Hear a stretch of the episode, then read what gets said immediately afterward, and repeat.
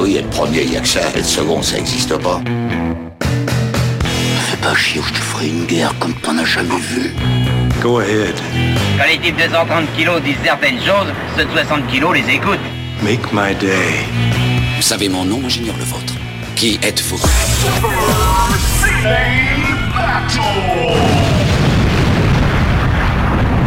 Le second, c'est un con. Super Ciné Battle, c'est le podcast où nous établissons le classement ultime du cinéma. Nous prenons vos listes de films que vous nous adressez pour les classer du meilleur au pire afin d'obtenir la liste ultime. Mon partenaire en crime, l'être avec qui je suis en symbiose comme dans Pacific Rim, et ensemble on va annuler l'enfer cinématographique. Stéphane Boulet, alias Plugin Baby. Hello papa, comment ça va?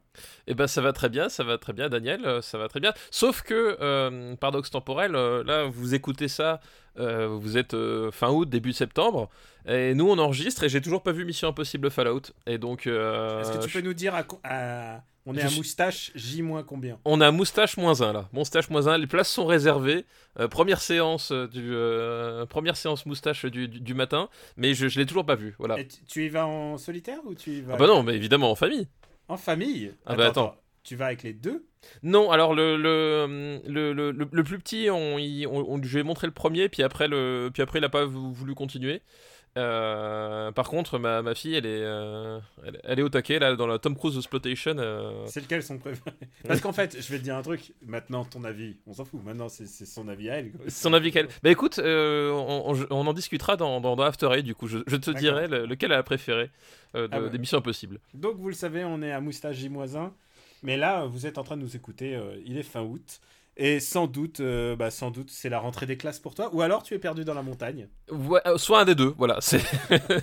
Soit je lutte pour ma survie dans le glacier, ou, ou alors je suis, je suis en train de préparer ma rentrée. Je ne saurais pas encore. Et je suis Daniel Andreev, Caméra Robotique sur Twitter. Et euh, bah donc, on est parti pour un nouveau classement dans le marbre. Et au cas où c'est votre premier podcast Super Ciné Battle, on va juste vous expliquer. Vous nous envoyez des listes de films et on les classe. Pour nous faire parvenir des listes, c'est simple, c'est trois films par liste, un titre si vous voulez vous la péter, nous donner une thématique à votre liste et vous nous l'envoyez à supercinébattle.gmail.com. On a reçu pas mal et il faut rappeler, une chose importante, c'est qu'on couvre les années 2000. Oui, c'est vrai, ce sont les années 2000, tout à fait. C'est des années qu'on aime bien, on se marre bien. On va regarder juste un petit peu euh, dans notre tableau. Euh, L'épisode 64 était assez mouvementé en fait. Enfin, Pas mouvementé, mais c'était un épisode euh, avec du gros, quand même. il y avait du gros, il y avait Exilé. Il y avait Exilé, euh, il y avait euh, La Cité de Dieu. Ah, C'est vrai, il y avait les... et Collatéral. et Collatéral qui sont, qui sont arrivés voilà, comme des, des chiens dans un jeu de quilles pour, pour, le- pour, le- dans le top tier. Quoi. Et il y avait Steak. Il y avait Steak aussi, tout à fait, il y avait Steak. Qu'est-ce qu'on avait encore Je me rappelle plus. Je crois qu'on avait les clés de bagnole. On avait les clés de bagnole, c'est vrai. C'est vrai qu'il y avait une connexion entre Steak et les clés de bagnole. Steak, Martyr, voilà. Martyr. Voilà. Et Martyr, oui, c'est vrai.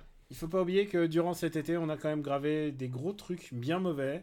Euh, Catwoman est désormais peuple à détrôner Astérix aux Jeux Olympiques comme pire Ouais. film des années 2000. Voilà, exactement. exactement. Fier, fier représentante euh, de, de, de l'entente franco-américaine. On reçoit souvent des gens qui nous disent euh, des messages qui nous disent Ouais, on a vu euh, Catwoman, la scène de basket, on comprend. Et puis, euh, il y avait aussi Dark Knight récemment. Enfin, on a vu pas mal de films mexicains. Donc là, on va, on va attaquer euh, une nouvelle liste, une nouvelle, euh, des nouvelles thématiques. Est-ce que tu es prêt? Ah bah j'étais prêt dans le ventre de ma mère. Évidemment. Et alors, c'est une liste qu'on va dédier presque à Benjamin François. Oula, C'est- des mauvais films alors. Ah, tu, je te laisse seul juge. Il y en a. Allez, je sais que tu en as au moins vu un, mais on va voir. Peut-être tu vas partir avec des devoirs à faire. Puisque c'est la règle. Quand on n'a pas vu, désormais, on. Ouais, il y a le les devoirs. Oui, euh, ça arrive. Et donc, euh, cette liste nous est envoyée par Sylvain Rached. Merci Sylvain pour ta liste déjà. Et c'est une liste qui s'appelle Pascal Grégory, acteur sous-exploité. Excellent. C'est Très, très bon. films avec Pascal Grégory. Et Ah, Alors lieu- effectivement, voilà, il y a peut-être des chances que, que j'ai quelques lacunes en Pascal Grégory quand même. Non, je pense que là, tu l'as vu. Je crois que tu l'as vu. C'est La Môme. Ah oui, bah oui, bien sûr, je, je, je l'ai vu. Euh, de Olivier Dahan. Olivier Dahan qu'on aime beaucoup ici. qu'on, qu'on- dont on a dit le plus grand bien à Le- plein de reprises. bah, les rivières pourpres. Voilà, exactement. Rivières Euh, pourpres qui est un peu mon, mon faut que je le dise, c'est mon nanar, c'est un de mes nanars préférés en fait. Euh, Il est 133e, juste au-dessous d'Avatar. Juste au-dessous d'Avatar. Voilà. Et euh, J'adore ce film. parce que oui, il joue qui déjà dans le film? Il joue un, il joue pas le manager, un truc comme ça, enfin ou pas, le- enfin pas le manager, mais il joue un proche de d'Edith Piaf, non? Je me rappelle plus exactement Euh, quel joue, rôle il a. joue, il joue- alors, me dit, oui, euh, me dit euh, IMDB, il est Louis Barrier. Euh, Louis Barrère, alors, la, la- la- je vais dire la mythologie. Non, le- je, je, co- je connais assez mal les relations de, de, d'Edith Piaf, mais je- j'essaie de me, de me resituer Pascal Grégory, parce que je sais qu'à un moment donné, il y a deux pardieux qui jouent dedans, qui jouent un espèce de. Ah, de- c'est un peu le, c'est un peu le all-star de ce qu'on pouvait euh, vendre, Ouais. vendre à l'étranger, ouais. Il y avait, euh, il y a Emmanuel Seigné aussi qui joue dedans. Il y a Sylvie Testu dans mon souvenir. Euh, Sylvie Testu qui fait la son, son, son, son ami son ami d'enfance en fait qui Ah, Qui- attends, l'a suivi Lou- Louis Barrier, c'était, c'était le gars qui était amoureux de Piaf, je crois. ah oui voilà c'est Voilà. ça voilà voilà ok d'accord oui oui c'est bon ça je, je commence à me revenir un petit peu. Alors, il faut le dire, euh, si notre mémoire est pas complètement exacte euh, par rapport à la môme, c'est que c'est quand même un film euh, qui suit une stru- structure narrative pas linéaire, en fait. Oui, alors d'ailleurs, il. Faut, faut savoir que la, justement, la môme, donc euh, Olivier Euh, la, vie, la vie en rose. en- La vie en Rose, qui donc euh, raconte, enfin c'est un biopic sur, euh, sur Edith Piaf, qui a permis à Marion Cotillard d'avoir son Oscar. En même temps, c'est pas pour sa prestation dans Dark Knight Rises qu'elle l'aurait eu. On, on- on verra ça un autre jour. On verra ça un autre jour. Donc oui, effectivement, et c'est un, un film qui nous raconte la vie d'Edith Piaf, mais avec une structure na- narrative éclatée, morcelée. Et, euh, et en fait, j'ai eu oui dire par des, gens qui ont travaillé sur la post-production de ce film-là, c'est que la, structure narrative du, du film, en fait, elle n'était pas du tout comme ça à la base. Euh, que le, le film a au départ été monté de façon euh, linéaire. Euh, donc euh, début, fin, euh, voilà, biopic classique, et qu'en fait il y a eu un, il y a eu une espèce de, pas de clash, mais en tout cas de discussion assez houleuse entre Olivier Dahan et, et son et la production sur, bah, sur ce que ce qui ressortait du film quoi. En gros, on, trouvait que le film quand comme, comme ça était un peu plat et que ça manquait de ça manquait de, relief, euh, que voilà, qui, qui, manquait quelque chose pour que ça, pour qu'il y ait l'étincelle. Et donc, euh, apparemment, ça, c'est, enfin, ça a duré un certain temps avant que finalement le film soit remonté. Alors là, par contre, je, j'ai jamais trop su si Olivier Dahan avait, euh, vraiment participé au montage ou, ou pas. Enfin, a priori, je ne sais pas plus, mais le film aurait été remonté justement par la, dans, ce- dans le cadre de cette euh, réflexion en post-production euh, pour donner la structure narrative euh, qu'on connaît aujourd'hui. Et ce qui est drôle, c'est qu'effectivement, aujourd'hui, le, le principal truc qui ressort en plus de la prestation de Mario Cotillard, c'est le le, montage. c'est le montage en fait. Et, et alors que c'est c'est assez ironique quelque part que ce soit pas du tout la vision qu'a- qu'avait à la base le, le réalisateur quoi. Bah voilà, c'est un gros succès à l'étranger. Euh, c'est c'est vraiment.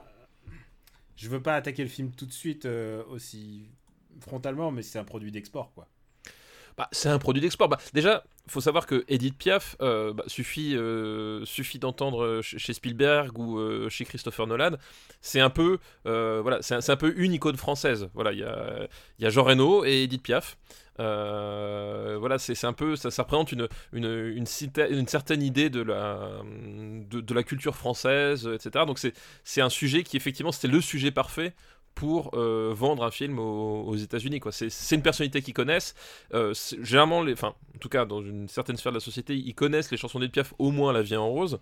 Et euh, du coup, voilà, ça, ça évoque Ah, la France, la France, la belle France. Pas du tout RRC, RRB, non, pas du tout ça, la belle France. Et c'est un peu ça l'idée qui fait que forcément, oui, c'est le produit d'export rêvé pour le cinéma français, on va dire. Et qu'est-ce que tu penses du film, toi? Alors, je pense, je, je, je, je- commence par le début, je commence par la fin, je fais quoi je... Ah bah, tu peux le faire en éclaté. je fais voilà, je- Nul, c'est complètement. je fais, c'est ça, je fais un, un avis euh, narrativement éclaté sur le film. Alors, euh, La Môme, euh, je trouve que c'est un film qui a ses moments.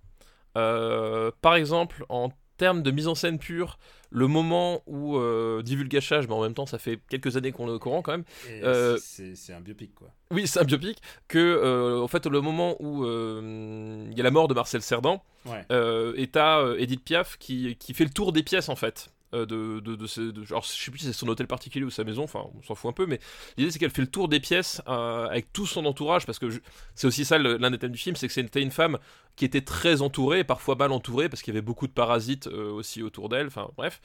Et en fait, elle, tout semble au ralenti sauf elle en fait. Et ce, je trouve ce moment-là de mise en scène est, est super bien vu dans le sens où euh, t'as vraiment le, bah, t'as la suspension du temps, c'est-à-dire que elle entre dans une, parce que Marcel Cerdan euh, est mort, c'est un, un accident d'avion dans mon souvenir, c'est ça? Ouais, ouais, c'est un accident d'avion. euh, Marcel Cerdan meurt dans un accident d'avion, donc c'est vraiment soudain, il était en prime jeunesse, ils étaient fous amoureux, enfin, c'est vraiment la chose qu'elle s'attendait pas à vivre.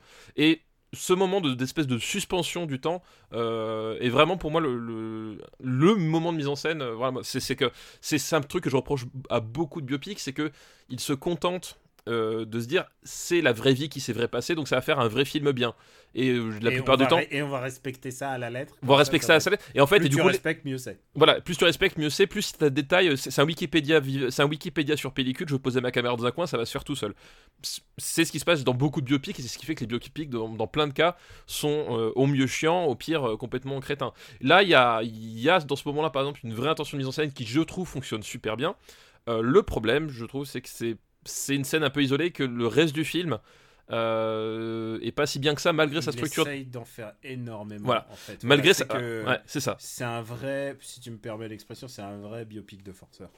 c'est un biopic de forceur, c'est-à-dire que la, la structure narrative permet justement de, de te maintenir éveillé dans le sens où ben, tu, tu sais pas forcément comment vont, vont, euh, euh, vont s'articuler les choses. Et je trouve qu'il y a certaines séquences, en fait, enfin certaines ellipses, euh, retour arrière qui bon, euh, sont pas forcément les plus pertinents. Et je pense que c'est, ça se paye aussi du fait que c'était pas prévu à la base et que du coup le, au montage ils, ont, ils avaient quand même pas un temps infini pour, pour refaire entièrement le montage d'un film, ça prend beaucoup de temps, euh, rappelons-le. Et je trouve qu'à des moments, c'est un peu gratuit dans le sens où euh, euh, voilà c'est pas pensé comme chez Tarantino par exemple pour ça ne prendre qu'un exemple qui est super euh, super connu que beaucoup de gens maîtrisent voilà la structure narrative chez Alors, Tarantino tu parles de structure narrative par le truchement du, du montage. Pulp Fiction est un cas de film qui, normalement, aurait dû être vraiment en structure normale. Et semble-t-il que ça s'est décidé en salle de montage et de cocaïne. ça a bouleversé beaucoup le sens du film. ça a bou- bouleversé énormément le sens que- du film C'est ce que dit la rumeur, hein, bien Oui. sûr. Non mais, mais après tu, tu- après c'est quelque chose que, que, du coup il a, il a pris à bras le corps c'est qu'en fait il, il avait trouvé sa il avait trouvé sa, sa voie il essaye un petit peu sur sur Reservoir Dogs parce que c'est une structure narrative linéaire mais avec des flashbacks là c'est carrément c'est là c'est effectivement et à partir de Pulp Fiction en fait ça va être son son, son son joujou ça va être la, la narration au montage quoi mais euh, voilà, ça fonctionne moins bien que par exemple chez, chez Tarantino. Et surtout, il y a un truc, euh, je vais peut-être me faire taper sur les doigts, c'est qu'en fait, je trouve quand tu parles de, de, de biopic de forceur, Mm. mais Marion Cotillard, Voilà. c'est.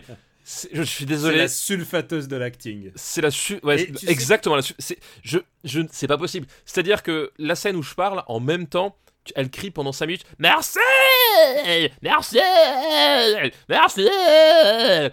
J'étais trop très bien. j'étais traumatisé quoi, Et il traumatisé. y a un truc qui, qui, qui trahit un peu, enfin, enfin, qui en dit long un peu sur le, sur le débat, c'est c'est qu'elle a eu le prix des meilleurs costumes aux États-Unis. Les deux Oscars qu'elle a eu, c'est l'Oscar du, euh, euh, c'est l'Oscar de la meilleure actrice. Meilleure actrice, le- ouais. Mais c'est aussi les Oscars du meilleur déguisement, je crois, enfin du meilleur maquillage. Meilleur déguisement. Enfin, je sais pas, enfin, tu vois, j'appelle le maquillage, le- quoi. le même Oscar euh, que, euh, que que le film avec Will Smith euh, dans- de- chez DC là, plus euh, Suicide, Suicide Squad. Suicide Squad. C'est le même Oscar que Suicide Squad. Non, mais je veux dire, alors peut-être que c'était mérité, mais ce que je veux dire, c'est que moi, quand il y a trop de grimage, je vois plus que le grimage. Non mais je suis d'accord, je suis d'accord, c'est-à-dire que effectivement un, elle est maquillée, mais alors Edith Piaf se, se, se, se mettait en scène, euh, c'est pas la question, mais c'est que là effectivement, il y, a- il y a des moments j'ai l'impression de voir le mime Marceau. Enfin vraiment, c'est C'est enfin pour ceux qui, qui, qui voient ce que c'était le mime Marceau sur scène. euh, c'était un personnage grimé et c'était fait exprès. Là, j'ai l'impression de voir pareil. Et sauf que le problème, c'est que le mime Marceau, il avait cet avantage, il était muet. Marion Cotillard en film, elle hurle. Et vraiment, elle force le, le- elle force le personnage, elle force le, personnage. Elle est à mi-chemin en fait entre une caricature euh, d'Arletty et, euh, et Edith Piaf en fait. Il y a un truc qui, qui sonne vraiment, je trouve, assez faux en fait dans son interprétation. Et tu, tu sens Voilà, tu sens la performance. Enfin, c'est vraiment un truc de performance. C'est-à-dire, j'arrive à, dérailler ma voix, j'arrive à parler avec mon accent comme ça, mais Elle, est, elle est, en plus, elle est doublée en chant, mais tu vois, je m'en foutrais à la rigueur, elle qu'il soit redoublée, je m'en fous. Il faudrait que le, le film passe genre de manière organique, et c'est ce qu'il n'arrive pas à faire, c'est ce que- ouais, qu'à force de faire de l'artifice, bah justement, il n'y a plus d'organique. Et, euh, et du coup, le, je- le film est, euh, devient assez pénible parce que C'est euh, deux heures de. deux- même et- plus, c'est pratiquement deux heures et demie dans mon alors, souvenir. il y a un truc, oui, c'est plus de deux heures, ouais. C'est un truc, c'est et aussi, on va le voir aussi avec d'autres euh, biopics, mais celui-là, celui-là, il en a vraiment plein. C'est la complaisance dans dans la déchéance, c'est ce que les ce que les biopics doivent faire, mais ce que les biopics, biopics font trop, c'est le rise and fall, quoi. Et on va le voir dans beaucoup de biopics, que ce soit ça, que ce soit Ray, même Clo-Clo à la rigueur. Euh, Il y a toujours ce moment de déchéance, ils veulent montrer la déchéance. Et dans celui-là, putain, mais ils s'y attardent, mais alors des années, quoi. Oui, il y a- y, y un côté très glauque, mais en même temps, euh, rappelons-le, c'est de complaisance là-dedans. hein. C'est genre vraiment, on veut montrer vraiment le moment où elle, elle touche le fond, quoi. rap- rappelons-le, c'est un film euh, d'Olivier Dahan. Donc, euh, c'est-à-dire que c'est Le mec enfin, a fait les rivières pour deux. le même qui a fait, le mec qui a fait les Rivières pour deux et, euh, et et il a fait aussi Petit Poussé, je crois, sur la même période. Enfin, tu vois, Mm. c'est on, on est quand même dans une catégorie de cinéastes pas fin du tout. Et, euh, et, et ça se sent. C'est que, voilà, c'est comme tu dis, il y a, y a de la complaisance là-dedans. Puis le, le, le, le- le casting, alors t'en as qui, qui, euh, qui, qui, qui sont plein dedans. C'est-à-dire que, effectivement, Pascal Grégory euh, est, plutôt, euh, est, est plutôt, plutôt bon dans, dans le film. Et il a eu son César, je crois, Pascal Grégory. Ah, alors peut-être, ça je sais plus. Je sais pas si. ah, je vais vérifier. Mais tu vois, par exemple, Sylvie Testu, c'est pareil, elle en fait des tonnes, en fait. Il y a vraiment un truc. Ah bah, Sylvie Testu. si- elle- elle- elle si est en- tu demandes à Sylvie Testu de jouer la comédie, elle va faire Sylvie Testu. hein. Et, et t'as l'impression qu'elle est en compétition avec Marion Cotillard pour, quand elles sont toutes les deux dans une scène pour être le, le personnage le plus insupportable de la scène, quoi. Il y a un truc. C'est c'est un film qui est usant comme.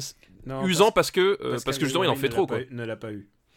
Euh, voilà, et, euh, et autant, voilà, le, pareil, le personnage de, de Pardieu, il est assez rigolo parce que c'est joué par Depardieu en fait. C'est cette espèce de mec un peu, un peu odieux là, qui, qui, qui, qui produit les filles, qui est découvreur de talent. Enfin, c'est voilà, c'est c'est c'est- un peu le, le, le- le- c'est un peu le, le rôle taillé pour, pour lui aussi. Et tu vois qu'il qu'il s'amuse dedans, mais c'est un film qui, qui je- enfin, moi, qui m'a fatigué vraiment. euh, usé, mais pas dans le bon sens du terme. C'est pas son, c'est pas son, truc, son rôle quoi. Je ne veux plus le revoir. Ah non, je veux plus le revoir non plus. Je, je l'ai vu, ok, voilà. Comme dit, il y a des moments de grâce, mais mais globalement, c'est un film assez insupportable en fait. Une, une, euh, photo de Tetsuo Nagata, qui est un, un directeur photo japonais, mais qui, qui- qui- c'était le directeur photo de Narco. Et en fait, il a fait sa carrière euh, essentiellement en France. Enfin, essentiellement. Complètement en France, quoi. Complètement en France. Euh, où est-ce qu'on va. Où est-ce qu'on va le mettre, là, même Où est-ce qu'on va Ça va mettre? pas aller haut, très haut. De... C'est un film que j'ai aucune envie de revoir. Ah non, mais c'est et je pense honnêtement que c'est c'est pas un très bon film qui il y a beaucoup enfin il y a beaucoup d'artifices qui font que en fait t'as l'impression que ça fonctionne mais en fait qui s'écroule très très vite quoi Je reverrai plus avec plaisir Yamakasi.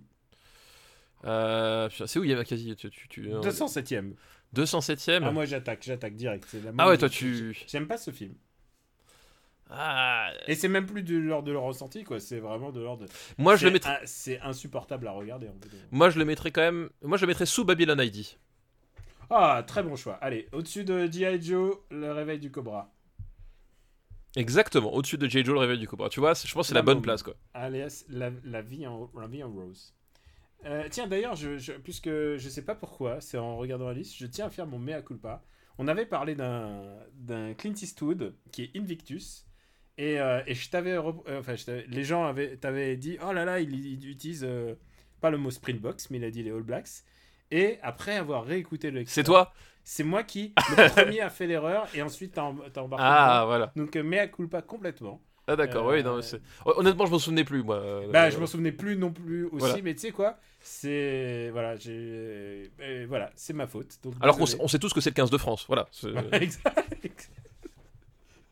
Voilà. Je t'interdis de dire du mal des bleus.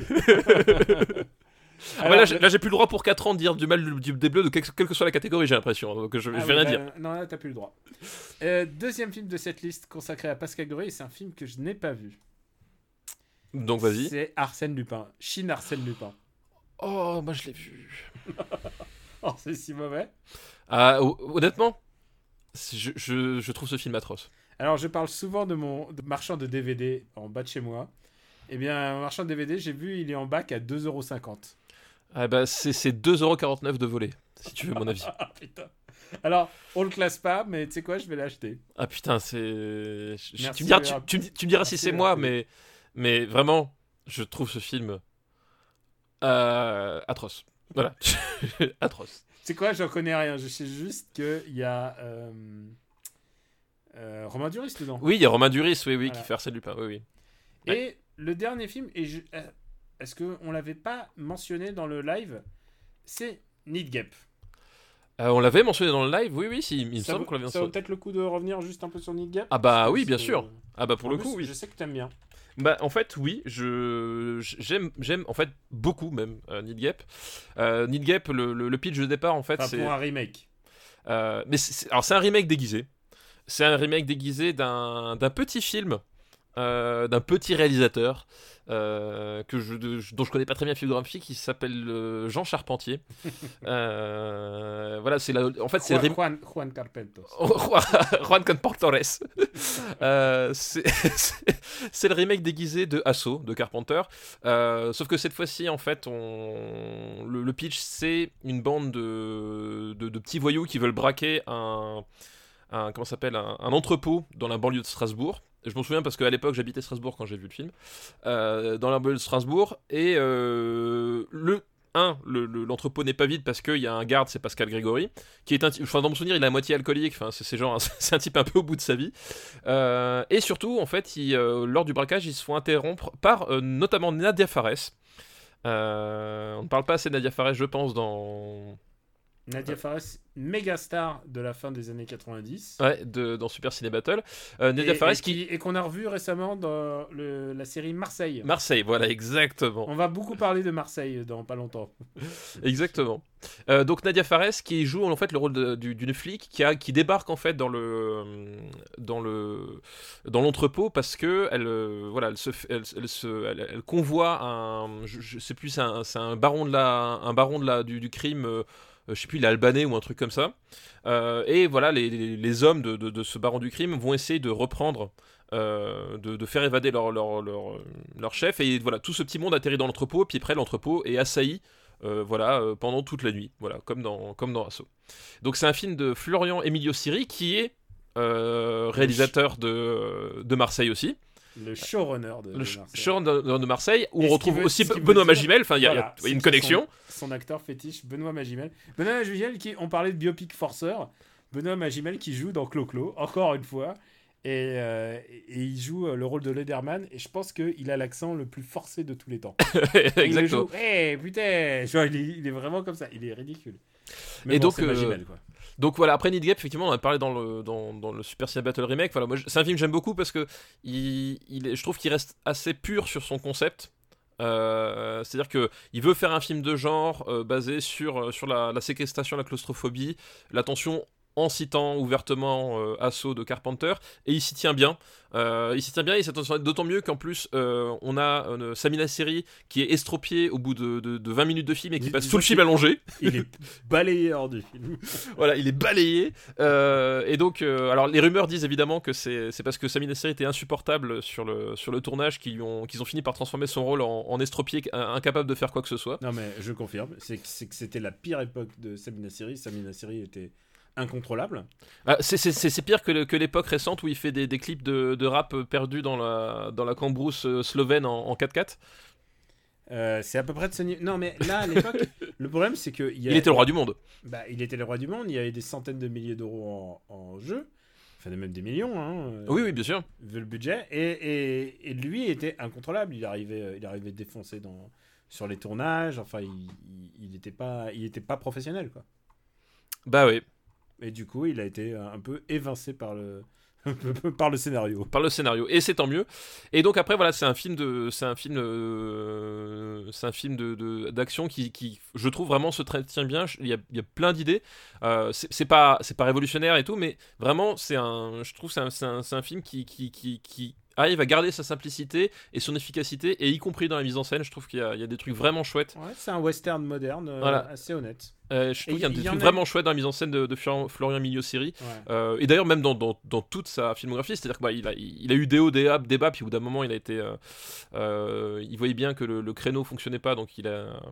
Il, a, il était obligé de faire euh, de, de se compromettre un peu aussi mais euh, parce qu'il a fait il a fait un truc avec euh, Gérard Lanvin et Franck Dubosc tu vois enfin c'est c'est- je pense que tu parles de pension complète. voilà, je pense que c'est c'est pas le cinéma qu'il rêvait de faire quand il, est- quand il a débuté, surtout quand tu, quand tu commences avec, euh, avec Need Gap, que tu enchaînes avec euh, Otage, enfin tu vois, il y a un arc de carrière qui fait que globalement tu sens que le mec à un moment donné il le dit, mais si tu veux continuer à faire ce métier, euh, bah regarde, les comédies c'est ce qui cartonne, enfin les comédies ou en tout cas les personnages. Mais euh, souvent, c'est ce qui arrive. euh, bah, tu regardes Fred Cavaillé, il en est à sa deuxième euh, comédie d'affilée, alors que le mec, il s'est Bah. fait un nom sur le polar hardboiled. bah, c'est comme, euh, c'est comme on, on parlait de, de Budapest avec, euh, Xavier Jens. A- Avec Xavier Jean, c'est pareil, c'est qu'au bout d'un moment, c'est des mecs qui, qui voulaient. euh, alors, d'un point de vue euh, euh, réalisateur de, de genre, je trouve Florent Emilio Siri genre bien meilleur que Xavier Jean à, à- à tous les niveaux. Mais disons que l'arc de carrière, c'est-à-dire que c'est- des mecs qui voulaient faire du, du, du film, euh, du film concept, du film d'action, du film euh, un peu différent dans le paysage français et qui à un moment, ça devient des makers et on les appelle parce qu'il faut faire. c'est ça. euh, Et puis, puis au bout d'un moment, faut faut- faire enfin, en un biopic ou faut c'est faire. ça. euh, mais au bout d'un moment, faut qu'ils bouffent quoi. Au bout d'un moment, c'est ça, c'est qu'au bout d'un moment, ils sont gentils avec leurs films, mais euh, déjà, il faut savoir que c'est des films qui sont très durs à faire financer en France. On a un système qui est beaucoup basé sur les aides du CNC et qui dit aide du CNC dit cahier des charges et dit copinage aussi. Euh, et du coup, forcément, quand tu quand tu t'es pas dans le cahier des charges, que tu connais pas bien les mecs et que voilà, enfin, et qu'au d'un moment, c'est c'est la bande de de de de de de, de, de 80 mêmes types qui qui qui qui qui, qui s'autofinancent les uns après les autres en, s'accordant des, des aides à l'écriture ou à la réalisation pour des projets qui franchement n'ont n'ont ni queue ni tête. Voilà, au bout d'un moment, tu, tu- bah, finalement, t'as as envie de continuer ton métier, t'as envie de faire quelque chose, tu rentres dans le moule, quoi. Et c'est ce qui se passe, et c'est ce qui se passait avec Florian Mélisseri. Et c'est vraiment dommage parce que Need Gap, je trouve, c'est un film qui a vraiment de la gueule, quoi. Où est-ce qu'on va le mettre? Et, euh, t'en avais déjà parlé, t'as dû redire des trucs, mais. euh, Oui, oui, après, j'ai sûrement fait, fait des redites, mais euh, Euh, on en a parlé dans l'épisode live. Où est-ce que tu le vois? Où est-ce que je le vois?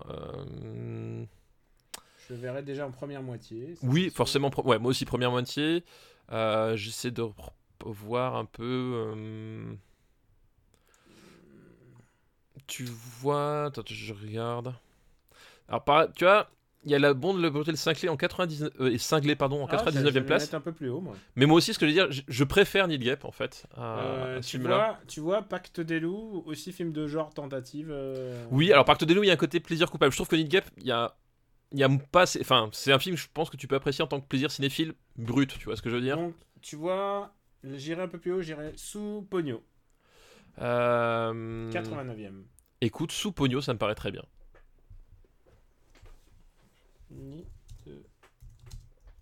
C'est Gap au pluriel, je crois. Oui, Need Gap au pluriel. Évidemment, il y a- c'est pas un nid d'une seule Gap. Oui, c'est pas- exactement. Les, les guêpes font rarement leur nid toutes seules, en fait. Mais écoute, on va remercier Sylvain. Mais merci Sylvain pour ta liste. Excellente euh, liste euh, au demeurant. Et euh, Et évidemment. on allait vite, hein, t'as vu, t'as vu, t'as vu? Ouais, on est allé Eh, vite. attends. Il y a un film que t'as pas vu, un dont on a déjà parlé. Attends. Attends, attends. Là, maintenant, j'ai fait mes devoirs. Ah, Et le premier film qu'on va voir, euh, dont on va parler plutôt, c'est Bully. donc de Larry Clark. Voilà. Et alors, effectivement, euh, tu Une comédie dit, euh, familiale. Bully, Oui. petite comédie familiale. Je l'ai je l'ai vu, euh, je l'ai revu avec euh, Madame, qui était une fan du film. Et je peux comprendre pourquoi, parce que c'est l'histoire d'ados qui, qui virent mal, en fait. Pas du tout, non. je- c'est des ados comme les autres. Alors, en plus, c'est du Larry Clark, donc il y a aussi euh, du pré-teen sexe, beaucoup, beaucoup de cul. Et, Ah bah, euh, c'est Larry Clark, oui. C'est Larry Clark. Et, euh, et donc, c'est des histoires de, de gamins en Floride. c'est d'après une Floride. histoire vraie, en Floride, qui se liguent contre un mec qui, euh, qui les bully, justement. Il les, voilà, il- exactement. Il, les tabasse. Et, euh, et au fur bah voilà, ils se liguent et ils font un plan pour l'assassiner. Et Exactement. un mec qui est joué par Nick Stoll, Nick Stoll qui, qui, qui donc euh, a été Terminator 3. Termi- voilà, exactement. Dont le, le- le plus principal fait d'armes par la suite, c'est Terminator 3 quand même. C'est euh, très, c'est très bizarre parce que, euh, parce que euh, la- l'acteur principal est mort, Brad Renfro. Il est mort d'overdose. Ça arrive. Et alors, Tu sens- y- ouais. y a- voilà, y a- y a- tu sens que globalement, il y, a- quelque chose à partir de Bully, tu vois. Oui, Bully, il y avait du terreau très intéressant en termes d'acteurs et de de bah, d'énergie en fait. Et Ah bah oui, euh, oui. euh, avec Larry Clark, euh, tu peux être sûr que c'est une réalisation très crue. Euh, Bah, c'est caméra au point. tu sens qu'il y a une énorme part euh, d'improvisation. Et en même temps, ils respectent plus ou moins à la lettre euh, ce qui s'est passé. Et je crois qu'ils ils gardent même les, les prénoms. euh, je, sais, je crois pas qu'ils qu'ils ont changé les noms, mais c'est à peu près la même chose. Euh, S'il suit assez fidèlement ce qui s'est passé, quoi. Et à tel point qu'ils ont recruté. Alors, je me suis maté les bonus. Ils ont recruté le flic qui a servi dans l'affaire en Floride et qui regardait le, il regardait le tournage, mais en rigolant, quoi. Parce que c'est quand même sans doute le l'assassinat. euh, euh, l'assassin- la préméditation la plus nulle que j'ai jamais vue de ma vie. Parce que c'est des ados, c'est des ados, mais en même temps qui, bah, ils ont aucune sens du secret et. Ah oui, de- bah, il y, a- y y cette scène à un moment donné où Ouais. ils, sont- ils sont tous regroupés, puis euh, ils hurlent Ouais, on, on va le tuer ce soir, puis t'as la, mère qui débarque. Oh, les garçons, vous faites quoi? On va au ciné, tu sais, c'est genre les pieds nickelés, quoi. C'est c'est. euh, C'est les pieds nickelés trash. C'est risible. Il y a, y a Michael Pitt jeune, je l'aurais jamais reconnu. Oui, si, Michael Pitt, si, si, enfin, parce que justement, il joue dans le, euh, dans le remake de, euh, de Funny Games, en fait. D'accord. Ah, mais évidemment, évidemment. Donc voilà, c'est pour- ça, du coup, enfin, moi, le, le- le visage Je de vois- Michael Je Pitt, vois des liens, je vois des liens logiques se faire. voilà, je vois le, le Michael- visage de Michael Pitt, du coup, est assez imprimé dans, ma, dans mon esprit, quoi. Et j'ai beaucoup aimé. Et ben oui, C'est un oui. vrai, vrai bon film, quoi. C'est un excellent film. En fait, c'est quand on parlait justement de, de biopic avec euh, Edith Piaf, c'est-à-dire que et de, de biopic avec sans intention de mise en scène. euh, là, tu disais en fait, il, il suit le fait divers euh, de façon fidèle, De manière assez linéaire, parce que. Ouais. Et mais euh, il, il y injecte du, du cinéma dedans. C'est-à-dire Alors, que il y a un truc, un vrai don pour le montage. C'est-à-dire que on ne te fait pas perdre ton temps. Chaque scène a une utilité de te présenter un personnage ou une chaque plan en fait même. Il y a vraiment Ouais. il y a- il y a- enfin, et ça participe en fait c'est aussi ça l'urgence. Enfin ce qui est génial c'est que c'est euh, l'urgence du cinéma de, de Larry Clark et surtout dans, dans Bully c'est que euh, on, on est aussi dans la dans la psychologie de ces, de ces ados. Comme, comme tu dis c'est- des pieds nickelés les mecs qui euh, et en même temps ils ont une urgence de, de- du moment présent qui est un moment d'autodestruction d'ailleurs euh, parce que euh, parce qu'il y a, il y a de la drogue, parce qu'il y a du sexe, mais il y a du sexe non consenti aussi.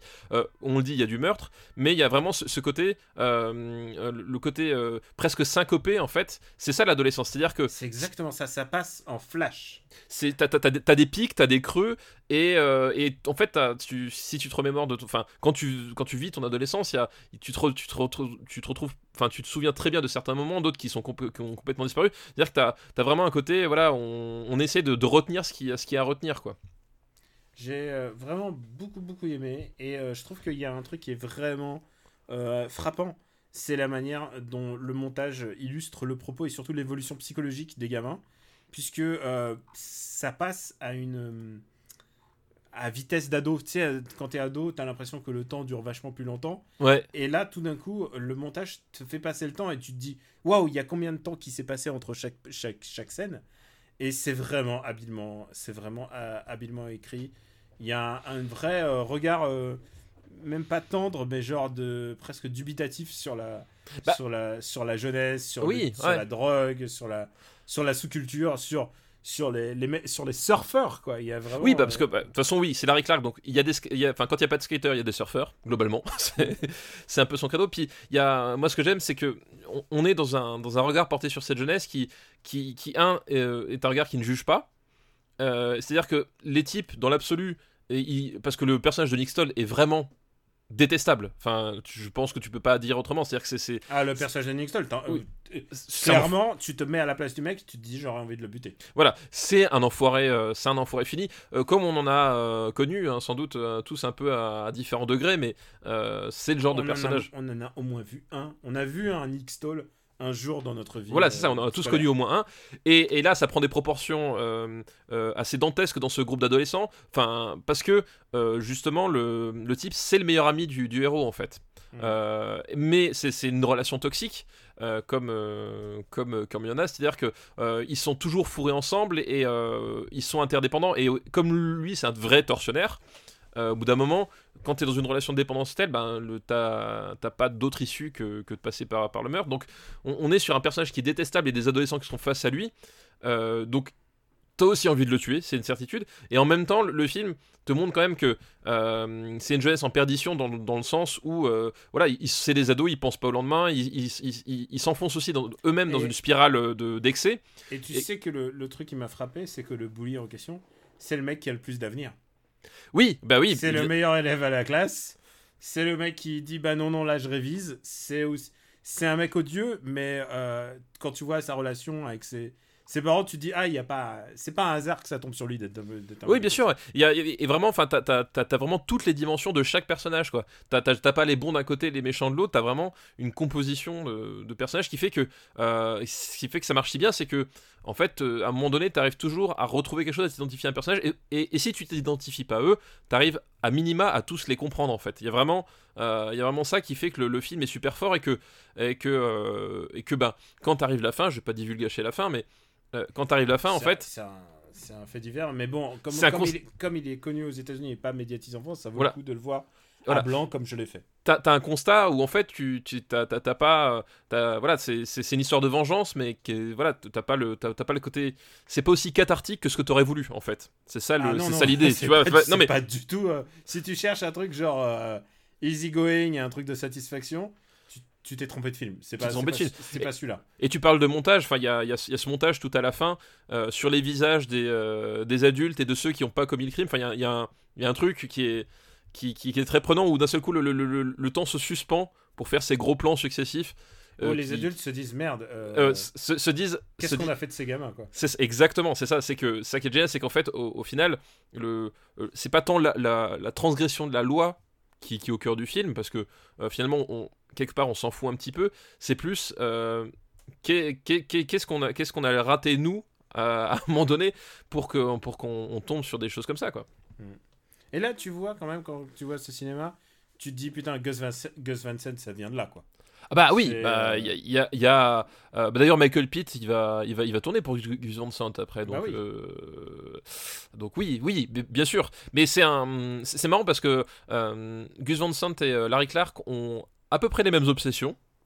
Euh, les jeunes, euh, les, sur, les jeunes en perdition et surtout sur, les, sur les jeunes qui, qui vraiment en perte de repère, mais euh, pas forcément d'un perte de repère d'un point de vue moral, c'est-à-dire un point de vue perte de repère à, tous les- à tous les niveaux. Mais c'est ils adoptent vraiment des styles complètement différents, c'est-à-dire que Gus Van Sant, on est sur un truc très contemplatif et très très lancinant, alors que là, on est sur un truc très heurté, très heurté, tu vois. Mm.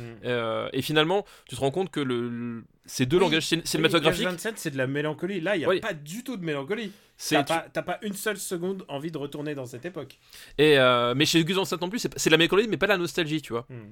C'est, enfin, t'as vraiment, et, et, euh, en fait, tu, tu, tu veux te dresser euh, le, le- le portrait de ce que c'est qu'être un, un, un ado, un, ado. Tu, tu, tu, tu maries ces deux cinémas-là. T'as as le spleen et la, et la révolte en fait qui, qui, qui vont, qui vont de pair quoi. Il y a juste une question. Tu as vu Ken Park ou pas? Ken Park, non, je l'ai pas vu. Ah bah écoute, euh, quand on viendra un jour sur Ken Park. Ouais, Euh, je, Je, me demande moi si je préfère pas Ken Park encore. Mais, euh, mais celui-là vraiment très très grosse satisfaction. Donc où est-ce qu'on va le mettre? Euh, Je pense qu'on peut virer, on peut monter au top tier de la liste. on peut monter assez haut, je pense, hein, pour Bully. Euh, Tu vois là, je vois du bowling, je vois Steak 52e. oui, c'est vrai qu'on est, on n'est pas très loin d'un point de vue, euh, d'un point de vue euh, euh, convergence des, des, des- de thématiques. Je mettrais ça, moi c'est moi, hein, mais Ouais, je mettrais ça sous Goodbye Lenin.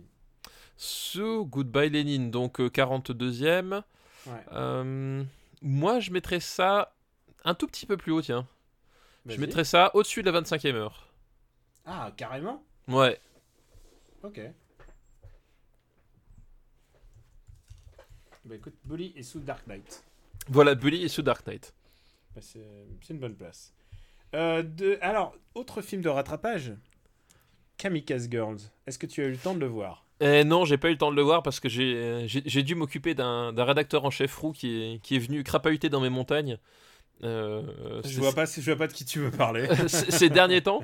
Donc en fait, on, euh, j'ai- eu bizarrement des vacances assez- remplies en fait entre le dernier enregistrement qui était il y a pas si longtemps que ça en fait. De peut lui demander des, des dommages et intérêts?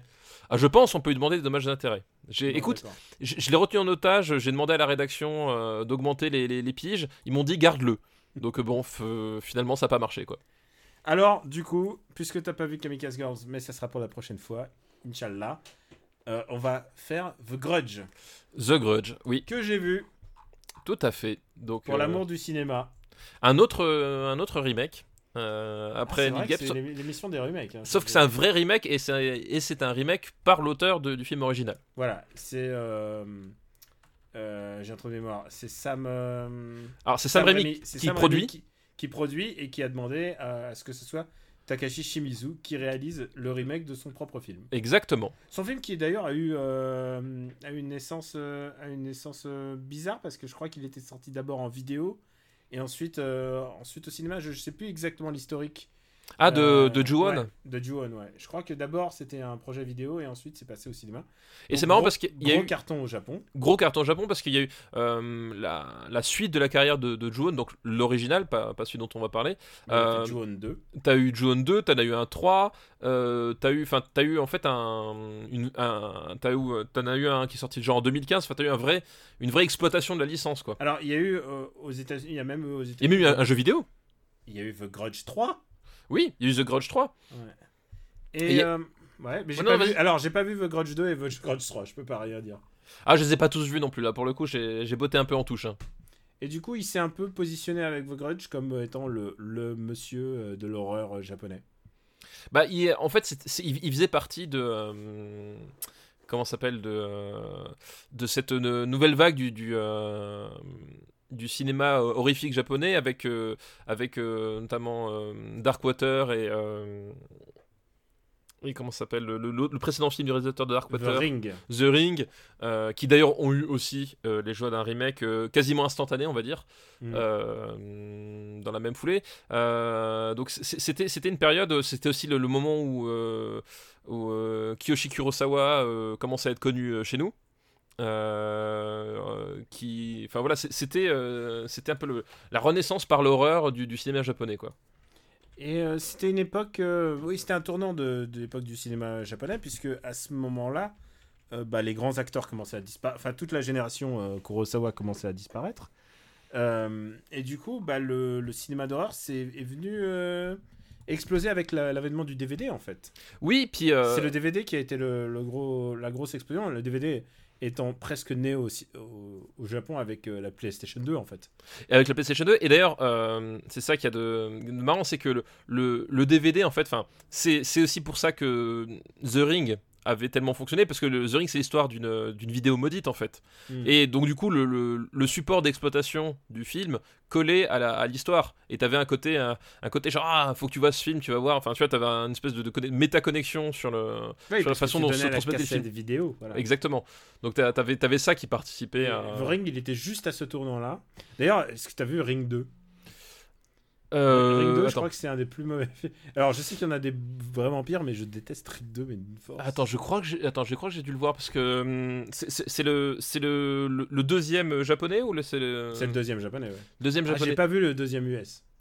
Euh, Il y a eu Non un mais si deuxième si US si si euh, si un deuxième US avec euh, avec Oh là Naomi là. Watts. Oh là là là. Donc j'ai vu le deuxième US et c'est aussi euh, c'est aussi Nakata enfin c'est aussi euh, Hideo Nakata lui-même qui avait refait Ouais. le le euh, le truc. Oui oui. Donc, Mais euh, alors, il y a un truc, euh, on en avait parlé souvent, le... souvent l'acting japonais a été pris en défaut en fait, parce que il pre- c'est à ce moment-là qu'ils ont commencé à prendre des idoles pour faire les rôles principaux, et, euh, et, des, et des jolis garçons qui ont des têtes de, de mecs qui, de host club, mais ils commençaient tous à jouer comme des mangas. Et quand je dis comme des mangas, c'est de manière caricaturale bien sûr, c'est euh, ils commençaient à avoir les expressions de, des dessins animés quoi. C'est-à-dire, euh, il ne leur manquait plus qu'un point d'exclamation au-dessus de la tête, et on avait un peu leur, leur niveau d'acting, quoi. il y, avait un peu de ça. C'est vrai que C'est mon rant habituel sur le, sur le cinéma japonais Sur ces le- dix dernières, années. C'est vrai qu'il y, avait, un- il y avait, euh, il y avait un peu de ça, mais euh, est-ce que tu as vu Moi, la question que j'avais, c'était est-ce que tu avais vu l'original? De Grudge? Euh, de, de Grudge, ouais, de Ouais, ouais. D'accord. C'est moyennement ma cam. D'accord. Alors c'est vrai que moi, C'est beaucoup de. euh, bah, c'est beaucoup de. de jumpscare. C'est beaucoup de jumpscare. Enfin, genre, c'est pas ma cam, quoi. Bah, c'est vrai que moi, tu, tu me demandes, enfin sur la, sur la même période, je, je préfère Ring en fait à, à. Euh, après, le, le- il y a, il y avait Il y a- un- Le truc, le truc de Ju-won, c'est c'est un fantôme, et voilà. Oui, c'est un, c'est Il n'y a rien d'autre, quoi. c'est- un fantôme qui, qui, qui a un désir de vengeance en fait. Mm. euh, qui a un délire de vengeance et qui va aller, euh, qui va aller s'attaquer, euh, s'attaquer à, ses, à ses victimes par, par différentes façons. Il y, a des, il y a des scènes qui fonctionnent. En fait, il y a des, c'est un film qui est assez bizarre parce qu'effectivement, tu as beaucoup de jumpscares et tu as, aussi t'as aussi quand même des, je trouve, des, des, des scènes qui sont qui fonctionnent assez bien, genre la scène finale sur, sur l'escalier par exemple. Qui, euh, Tu parles de l'original. Oui, de l'original, qui, Ouais. qui, qui évoque évidemment la, la scène coupée de, de l'exorcisme de Friedkin. Euh, sauf que là, c'est fait sur un mode qui est quand même plus, euh, euh, plus qui fonctionne mieux. Et dans le dans le remake américain, il y a, tu- c'est assez drôle de voir les, les adaptations qu'il y a eu. C'est-à-dire que les les personnages dans le film américain réagissent de façon plus beaucoup plus volubile que dans le japonais. Ah, ça c'est sûr.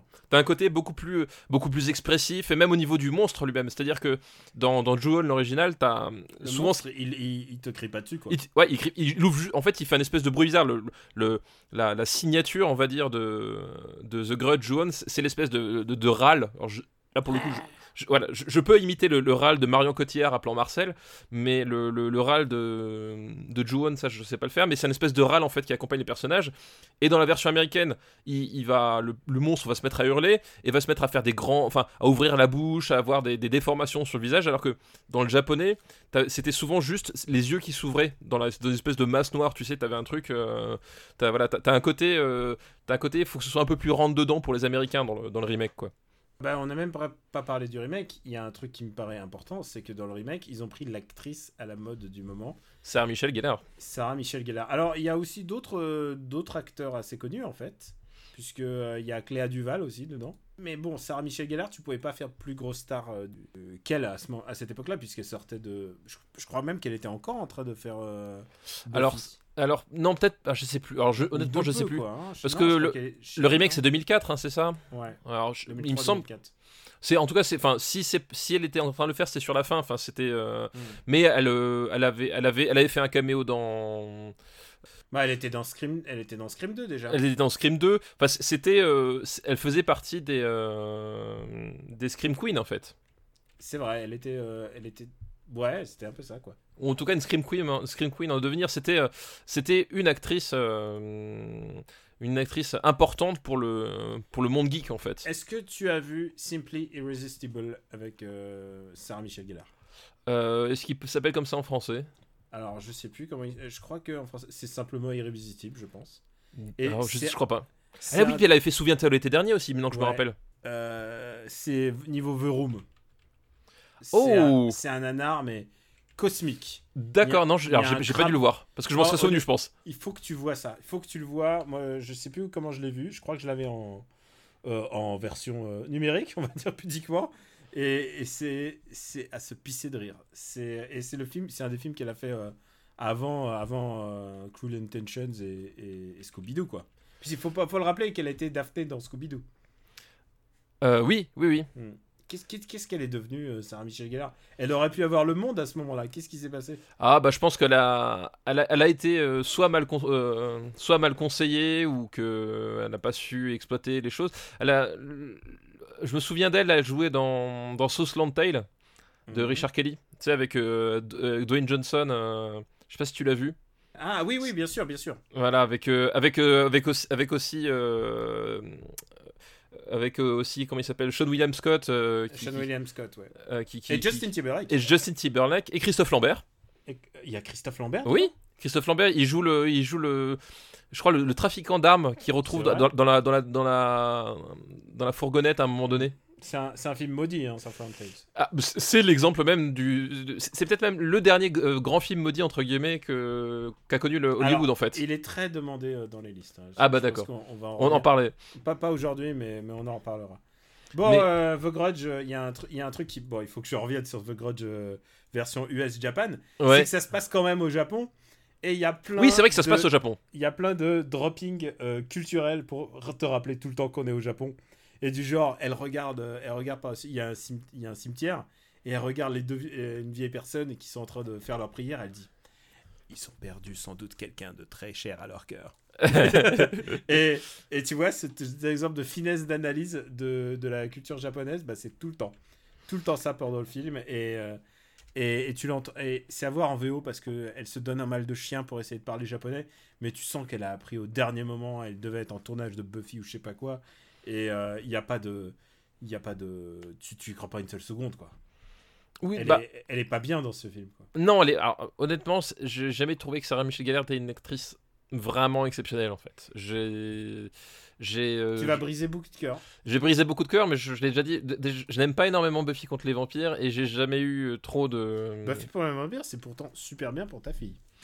Euh, Peut-être, parce que j'ai jamais trouvé ça extraordinaire. Et Sarah Michelle Gellar, voilà, j'ai jamais trop accroché euh, avec elle en tant que en tant qu'actrice. euh, après, en- même au niveau de sa filmographie déjà, mais Mm. même en tant qu'actrice, bon, j'ai euh, j'ai toujours eu euh, toujours eu un petit souci, qu'on Et va donc, dire. je te parlais de, de placement culturel. C'est genre, t'as les flics et t'as le bonsaï à côté pour te rappeler que t'es au Japon. Euh, c'est le genre de détail qui, fait, qui me fait complètement sortir du film à toutes les scènes. Et en plus, tous les flics parlent anglais. Et alors ça, je peux te dire que on, on- c'est de la, là, là, on est dans la science-fiction la, la plus pure. Parce qu'au Japon... Oui, parce qu'au Japon, ouais. Quiconque a foutu les pieds au Japon et demandé un jour euh, une indication dans la rue, c'est c'est que ça se passe pas comme ça. Et il y a Bill Pullman au début qui se suicide. C'est d'ailleurs le Ah oui, c'est vrai, c'est ouais. Bull Pullman qui se. Exact, ouais, je, me qui rappelle plus de revient, ça. qui revient euh, je- Oui, bah oui, c'est tout le. Pas de spoiler. C'est tout le. Comment ça s'appelle le- C'est le point de départ du film en fait. C'est c'est- Le voilà, de c'est l'intrigue, ouais. le début de l'intrigue. Où est-ce qu'on va le mettre? Euh, où est-ce qu'on va mettre ce, ce, film, ce film qui a quand même été réécrit euh, en version US, non pas par, euh, par Takashi Shimizu, mais par un autre gars qui s'appelle Stephen Susko, qui va sortir son, pro- son premier film, mais c'était le scénariste de Texas Chainsaw 3D. Ah oui, bah quelqu'un de qui, qui s'y connaît en tout cas. Ah bah oui, c'est son cœur de métier. C'est un, un- un auteur, un vrai. Ouais. Euh, alors je descends, je descends, je descends tout de suite. Euh... euh, hmm, Hmm, Hancock, c'est vraiment nul. Je pense que Non, en, non, Hancock, c'est ouais, c'est. je pense que je mettrais sous Wanted, mais au-dessus de Hancock. Euh, alors où est-ce qu'on a foutu Hancock Euh, 194e. Ouais, non, oui, je, je, je trouve Hancock plus plus, déte- plus détestable. Voilà. Mais je préfère regarder Troy et, et Romeo Must Die. Et, et Euh, même Wanted. Allez, je te l'accorde, ça me va. Wanted, euh, tu sais, il y a au moins les musiques, quoi. Il y a au moins les musiques de Danny Elfman. Donc c'est The Grudge. Et alors, si quelqu'un me demande le 2, alors non. Là, j'ai donné, là. Il- il- il- tu, tu as, tu as donné pour la cause, c'est ça? Ouais. Euh, bah écoute, on passe à une nouvelle liste. Ah bah Parce oui, là, On évidemment. a fait un peu de remplissage, euh, un peu de devoir, comme on dit. Exactement, oui, oui. le- la liste, euh, la liste, vite, vite, vite. Alors, c'est, j'ai découvert ces trois. ré- Ah, pardon. C'est une liste qui nous est envoyée par un fidèle auditeur qui s'appelle Birdseye. Ok, Birdseye, oui, je, je- le nom me dit quelque chose. Eh bien, écoute, il est déjà, je crois qu'il a déjà eu une liste. Et c'est une liste assez rigolote puisque j'ai découvert ces trois réalisateurs avec ces films-là. Et parfois, ça pose problème. Ah, d'accord. Et le premier film de cette liste, alors on l'a déjà vu, c'est The Fountain. Ah oui. Ah, Fountain, il est chez nous, il est Pas très haut. 177e, au-dessus de Sweeney Todd quand même, ce qui est quand même un. Euh, bah oui, mais ce qui est quand même mérité, parce que Sweeney Todd, c'est. C'est Sweeney Todd, quoi. Le deuxième film de sa liste, c'est un film dont un gars dont tu as prononcé le nom durant cet épisode, c'est Ghost of Mars de John Carpenter. C'est Ghost of Mars de John Carpenter. Et oui, euh, Ghost of Mars, donc euh, John Carpenter 2001, euh, qui était son, son premier film depuis très longtemps, en fait, au moment où il a sorti Ghost of Mars. Euh, puisque le, le dernier c'était euh, c'était Vampire et ça remontait 80, enfin il, il date de 97 C'est vrai, putain, il avait fait Vampire. ouais, putain. Euh, Vampire que j'aime énormément Ah ouais. ah ouais je trouve que c'est c'est son dernier bon film donc je, me souviens, je me souviens qu'il était assez sexy. Bah, il y avait, bref, on va pas parler de vampires, mais on Ah en oui. reparlera le jour où il tombera dans les années 90. Euh, donc Ghost of Mars qui, qui, qui est donc euh, se dire Z rôle sur Mars avec Natasha, Natasha Henstridge et euh, Ice Cube. Ice Cube, voilà, merci. euh, où l'idée c'est que Et euh, il y a aussi John Sta- Jason Statham. Jason Statham et Pam Jason Et- Statham et Pam Grier. Et Cléa Duval, qui vient. Et- aussi oui, Cléa Duval, oui, exactement, Putain, c'est vrai. C'est hasard, putain. Ex- exactement. Euh, et donc en fait ça, ça raconte l'histoire d'un de, de, de, de soldats. Enfin ils sont c'est pas vraiment des soldats, c'est des c'est une espèce de explorateurs de l'espace. C'est des Non, non. Enfin, les- des- oui, ouais, mais les, personnages principaux, en fait, parce que c'est c'est un, film qui, qui, qui se raconte en, en flashback, en fait, Mm. euh, les personnages principaux sont des espèces de, de flics, slash militaires, slash. Enfin voilà. L'idée, c'est que c'est un espèce de. de c'est un espèce de, de, de, de, de- de force armée qui débarque dans une, une colonie minière où il n'y a plus personne. Et du coup, ils vont essayer de trouver ce qui se passe. Évidemment, on découvre que euh, les fameux fantômes du titre ont été réveillés euh, lors de l'exploration minière et ont décimé tout le monde. Euh, et voilà, globalement, après, on, on- on retombe sur le sur le- le- l'une des obsessions de- habituelles de Carpenter avec le- l'enfermement et puis le, siège, parce que c'est un film de siège en partie. Donc voilà. Euh, donc ouais, Ghost of Mars, eh ben, c'est un film qui a qui, qui est apparemment très apprécié par euh, beaucoup de carpenterophiles en fait. Euh, je peux comprendre pourquoi, mais moi j'ai un énorme problème avec ce film-là. C'est que je trouve que en matière de mise en scène, en matière visuelle, c'est vraiment son plus pauvre de tous en fait. Il est, il est moins là, j'ai envie de dire. Ah mais il est, il est complètement plus là du tout. Mm. C'est-à-dire que euh, à cette époque-là, en fait, déjà Los Angeles 2013, donc la, qui date de 96, euh, qui est donc la, la, la suite de New York 97, euh, c'est un film en fait qu'il a fait sans le vouloir. euh, Parce que c'était Kurt Russell qui voulait absolument le faire, euh, voilà. Enfin, il l'a tanné, puis au bout d'un moment, il a fini par accepter. Et euh, il, avait eu des problèmes sur, euh, l'homme invisible, il avait eu des problèmes sur village des damnés. Enfin, il était un moment de sa carrière où globalement il avait un peu ras-le-bol. Et, euh, et il fait un peu Ghost of Mars. Alors Ghost of Mars, l'avantage c'est qu'il le fait euh, en indépendant, c'est-à-dire qu'il le fait pas en fonction d'un studio, Euh, il le fait à sa façon, voilà. Mais en fait, c'est un moment de sa vie où il a plus vraiment envie de faire de film. Il, il a plus envie. D'ailleurs, Et, et j'ai envie de dire, il a même plus les moyens. Parce que clairement, le film. L'ambition du film est plus grande que les moyens qu'ils ont. Quoi. Tu, tu Bah- regardes les, les décors, les costumes. euh, Ah bah oui, mais alors après, après ça, ça, c'est toujours quelque chose que Carpenter, enfin les budgets de Carpenter, euh, tu vois, c'est c'est- toujours été des budgets ridicules, mais c'est toujours quelque chose qu'il a réussi à transcender. Et là, dans Ghost of Mars, justement, pour moi, c'est- là où tu sens qu'il a plus envie, c'est qu'il n'arrive plus à transcender. C'est-à-dire qu'il y a plein de moments où ça fait super toc, super cheap. Et, et à l'époque, il n'avait pas forcément plus, plus de moyens. Enfin, je veux dire, tu, tu prends, euh, tu prends Halloween, Halloween, c'est 300 000 dollars le budget. Tu vois? Oui, c'est- non, mais il y a voilà. toujours des moyens de se débrouiller si t'es bien. c'est 100 000 dollars le budget d'Asso. C'est pour donner une idée, tu vois. Donc c'est un type qui avait l'habitude de bosser avec des petits budgets, sauf que là, il a plus envie, il a plus les moyens de transcender ça, et que du coup, il fait vraiment son film le plus, le plus cheap et le plus dégueulasse visuellement.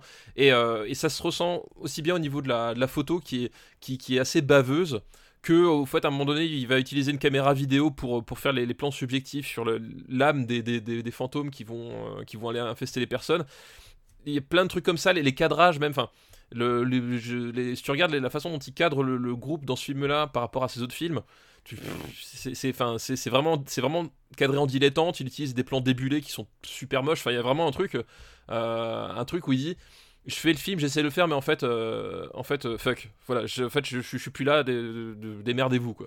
Et vraiment, je trouve ça se sent dans tout le film. Euh, dans, dans, dans tout, le- il y a vraiment un truc qui euh, c'est un film qui, qui, qui, qui est vraiment pas agréable à voir et le fait est qu'en plus Ice Cube euh, il est, euh, il est en roue libre total Ah, Ice Cube, Dans- il dans le film. il, est, il a été posé là, on va dire. il a été posé là et c'est à tel point le, le je veux dire le, presque le jeu presque hein, parce que c'est pas non plus mais presque le jeu foutisme de Carpenter c'est à tel point que si tu regardes le dernier plan du film qui est donc un, un, un travelling Ah, arrière Je me souviens pas. C'est un travelling arrière où en fait t'as Natasha Henstridge et euh, Ice Cube qui, qui, qui parlent. Pendant... eh, lui il vient juste de la libérer de prison et, euh, et en fait il la libère de prison parce que les, euh, les fantômes sont revenus dans, la, dans, dans le complexe où ils sont et qu'il faut aller leur péter la gueule. Donc il y a un travelling arrière où ils marchent tous les deux, ils s'avancent tous les deux et en fait si tu regardes les, les dernières secondes du film, t'as t'as Ice Cube qui regarde la caméra et t'as Natasha Henstridge qui fait semblant de tirer, genre, elle fait piou piou, comme... mais littéralement, elle fait piou piou avec son pistolet dans, dans le décor parce qu'il pensait que le plan était terminé. Et il l'a gardé au montage, ça. C'est vrai que. Et, et c'est le genre de truc, c'est le genre de truc, genre, le, le, enfin, le cinéma de Carpenter, c'est un cinéma de précision, c'est un cinéma d'é- c'est un cinéma d'économie, c'est c'est vraiment un cinéma d'ambiance, enfin, je veux dire, et quand il laisse, il laisse ça, en fait, il, il- il va le dire lui-même, il laisse ça parce que ça l'a fait marrer, mais en fait, c'est à ce moment-là, enfin, quand tu, quand ce, ce mec-là fait, fait ce, garde ce genre de truc, qui, qui, qui est en train de dire, bah, mon film, c'est juste une grosse blague, mais c'est juste une grosse blague cinématographique, il y a un truc, euh, ouais, il a pas envie de faire ce film, du coup, moi, j'ai pas envie de le voir, quoi. Et puis, en plus, il y a un autre truc, c'est que là- moi je trouve qu'il y a une tension absente en fait dans ce film. Oui, Euh, oui, il y, a- c'est- il y a un problème avec euh, l'utilisation des flashbacks. Tu sais que c'est. Tu, Il n'apporte rien, il n'apporte voilà, rien. Tu sais que ça, ça apporte. Enfin, vraiment, il y a plein de problèmes dans ce film. Oui, puis même le, le- le montage, enfin, Mm. euh, c'est le film où il utilise le plus de fondu enchaîné de toute sa carrière, et parfois pour rien, c'est-à-dire que t'as des, t'as des personnages qui vont avancer vers la caméra, et tu vas voir deux fondus enchaînés pendant qu'ils avancent. Pourquoi?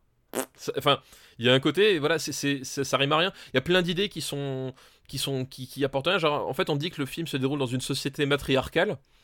Et euh, alors tu dis ouais pourquoi pas ça peut... et puis en fait c'est juste que en fait le, les, les, les- ce que ça change c'est juste les, le fait que la, la commission d'enquête qui, qui interroge Natasha Henstridge c'est des femmes. Mais sinon je veux dire c'est euh, le personnage de Jason Statham par exemple euh, ça reste un espèce de dragueur un peu connard euh, machin. Enfin il y a qui, tu vois, passe, qui passe son temps à ouvrir des portes. qui passe son temps à ouvrir des portes à essayer de pécho Natasha Henstridge.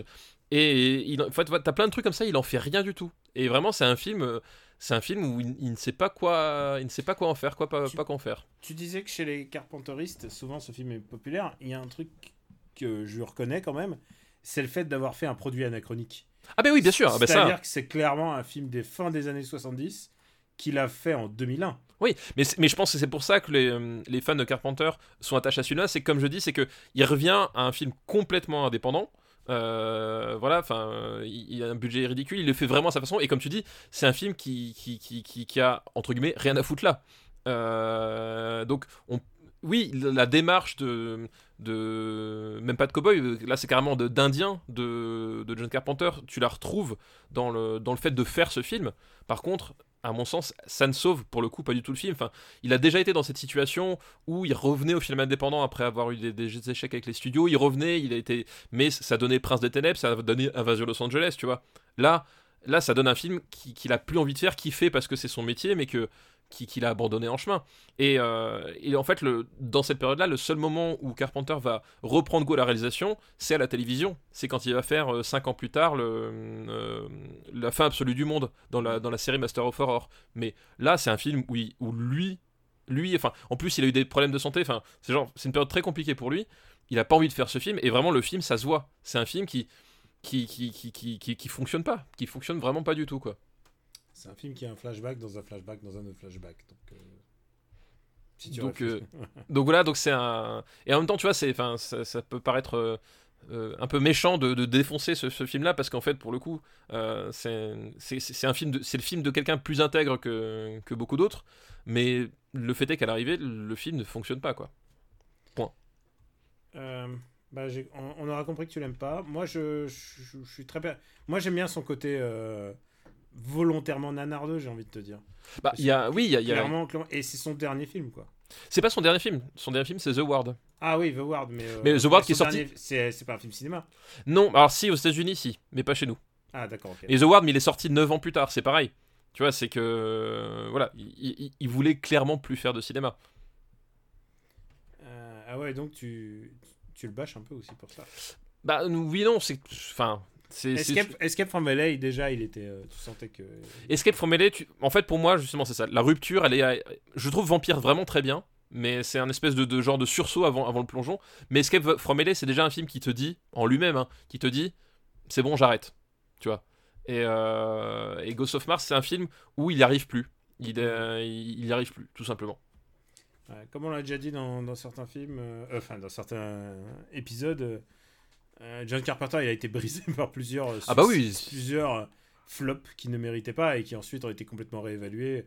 Euh, je pense à The Thing. The Thing bien sûr, à Le- le- They Live, à They Live, Big, ouais. Big Trouble in Little China, enfin tous ces films là. Non, l'OL, c'est exactement. c'est Voilà. Un type qui a connu le succès dix ans trop tard par rapport à, à ses films, mais c'était déjà. Enfin, je veux dire, dans le système hollywoodien, c'est- pas important. Ce qui est important, c'est c'est les chiffres que tu fais sur le premier week-end, quoi. Ouais, je pense que c'est un mec dont on pourra, on pourra mesurer l'importance au, nombre de projets qu'il n'a pas mené à terme. Euh, où est-ce qu'on va le mettre du coup? Où est-ce qu'on va mettre Ghost of Mars? Hmm. Euh, pouf, pouf. Euh, Ah, il a fait son pouf pouf. ouais, J'ai fait mon pouf pouf.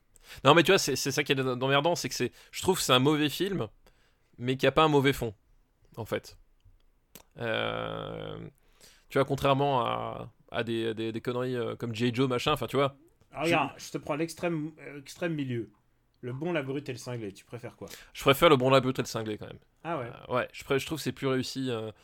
euh, moi, je mettrais ça. Moi, je mettrais Ah, ça en dessous ça- de Narc. Putain, j'allais dire. moi, je t'ai dit, ça peut pas aller au-dessous d'Avalon pour moi. Bah oui, justement, j'ai regardé la liste, j'ai- vu Avalon, je me suis dit, allez, au-dessus au Ah, euh, au-dessous de Narc. 118ème. Au-dessous de Narc, mais au-dessus de Cusco. Au-dessus de Cusco, ouais. D'accord. Et comme cette liste l'intitulait, euh, bah voilà, c'est. Il y a, y, a des... y a des films par lesquels il faut mieux pas commencer euh, certains réalisateurs. Ah ouais, ouais, là c'est pas forcément le meilleur angle, quoi. Ah, d'ailleurs, ah, c'est Ghost pluriel. Oui, Ghost of Mars. Deuxième, euh, troisième film de sa liste, c'est un autre film d'un réalisateur, euh, d'un, réalisateur et qu'il a découvert euh, par ce film-là. C'est Coco de Gad Elmaleh. Oui. tu l'as vu? Ouais, alors je- Coco, je dois avouer que je l'ai vu épisodiquement en fait. C'est-à-dire qu'il il passait, un, il il passait à la télé un soir et je l'avais en. Je l'avais en truc de fond euh, parce que je, je- je bossais sur un autre truc à côté. Donc en fait, Coco, je me souviens du début, je me souviens du milieu, je me souviens de la fin, mais les, les parties qui relient ces, ces, tr- ces trois, je me rappelle plus Alors, ce qui se, tu vois ce qui se passe. Quelque part, j'ai envie de te dire, tu l'as vu de la meilleure façon possible. Ah, ah bah tu vois, bah écoute, c'est un- film qui est basé sur un de ses sketchs oui, qu'il a ensuite développé sur une heure et demie.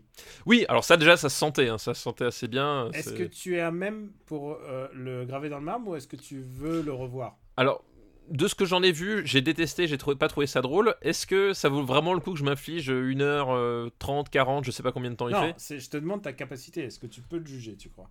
Euh, Je pense que j'en ai vu assez pour le juger. Enfin, je, je, pense- je, je ne pense Sinon- pas que ce que, les- c'est- moi qui va être le. l'arbitre. Voilà. L'arbitre, voilà. Mais je- ne pense pas que ce que j'ai loupé va euh, changer dramatiquement l'impression qui me reste de ce film-là, quoi. Alors, euh, donc, c'est l'histoire d'un mec, je crois qu'il s'appelle Coco, donc c'est. J'ai oublié son nom. Et c'est un mec qui est une, un mania de, de l'eau. Il a, il, a, il a inventé de l'eau frétillante, qui est, euh, là, qui est entre de l'eau plate et de l'eau gazeuse.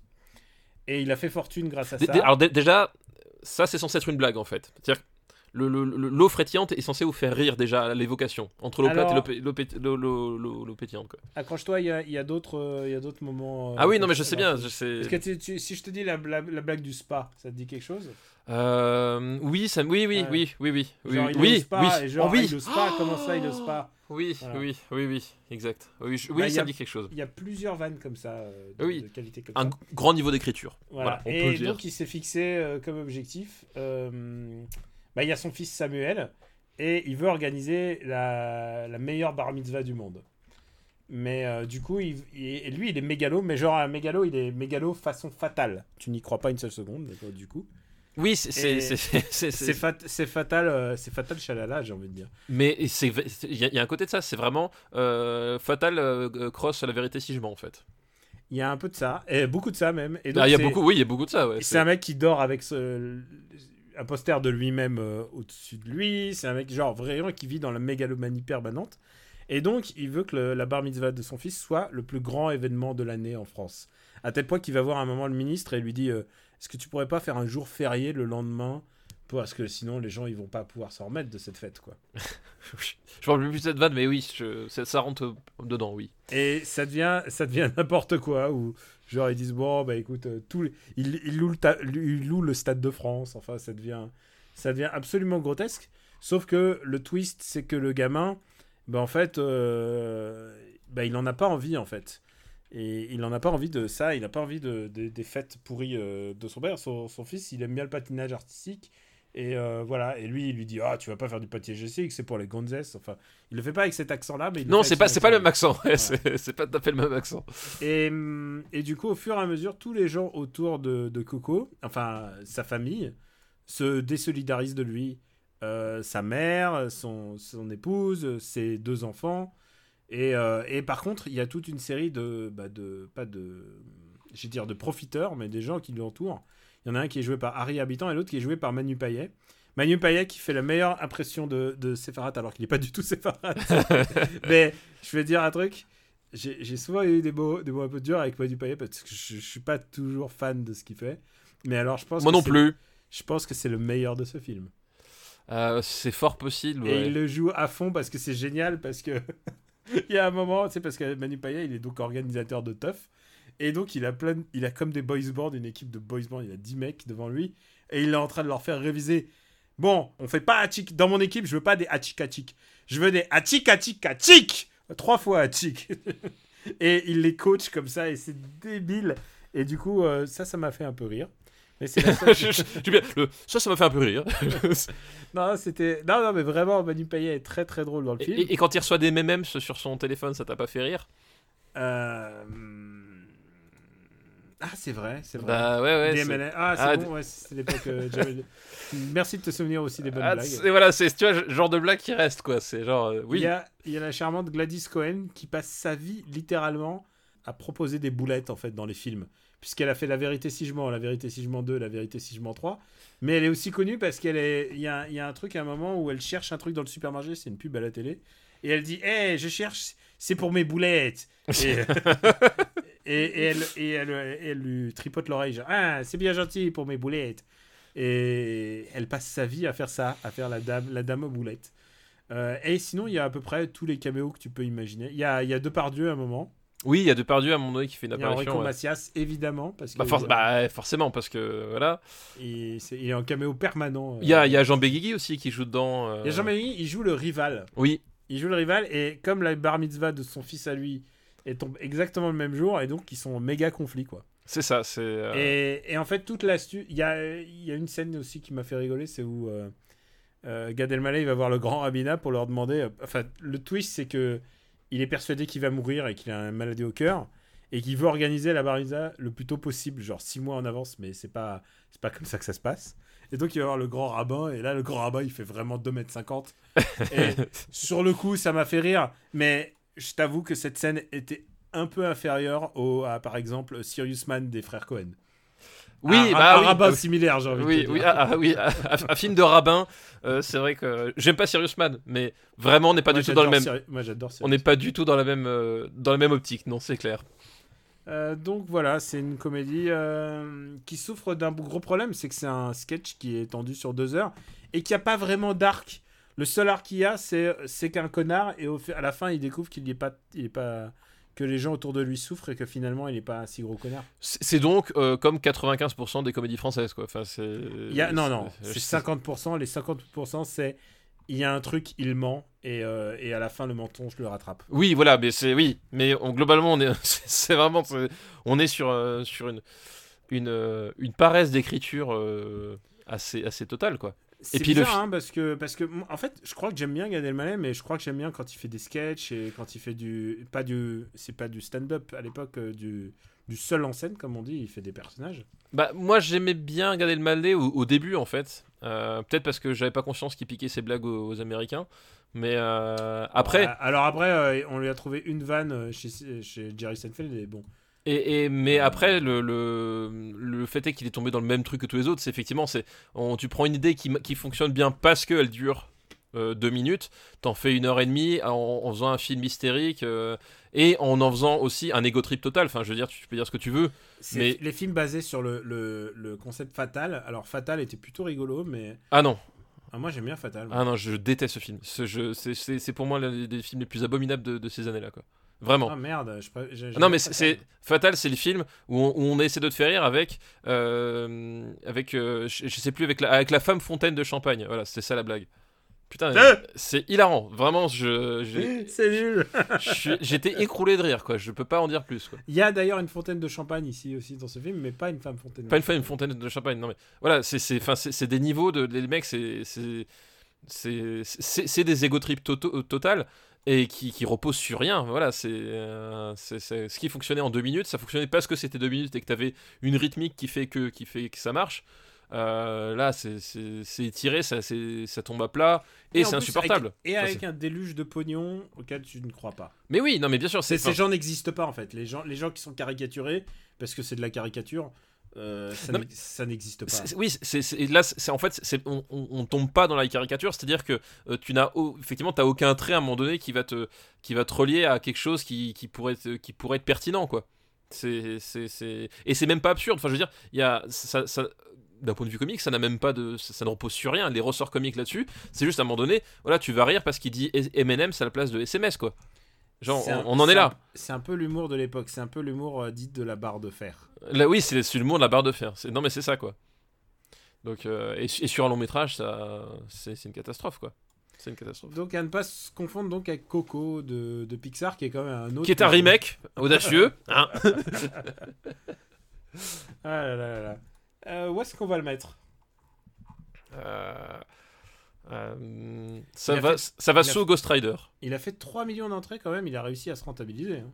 Oui, mais euh, non, mais toutes ces merdes là de ces Non mais il a, été il a considéré comme un flop, mais il a fait 3 millions d'entrées, ce qui, Bah, je pense. il- rentabilise euh, les 15 millions, les 15 millions qu'il a Ouais, ce que j'allais dire, oui, 15 c'est parce mi- Ouais, 15 millions, pile. Je me suis dit, ça, c'est un film à 15 millions. C'est ce que j'allais dire, j'allais dire pareil, j'allais dire, oui, 3 millions d'entrées, effectivement, ils considèrent ça comme un flop parce que ça a la gueule d'un film qui a coûté au moins 15-20 millions, quoi. c'est- Enfin, la gueule, non, mais dans, dans, dans l'idée, quoi. Disons, disons, disons que... À l'écran, tu les vois pas, mais dans l'idée, c'est le genre de projet qui, qui devait coûter euh, 15-20 millions, quoi.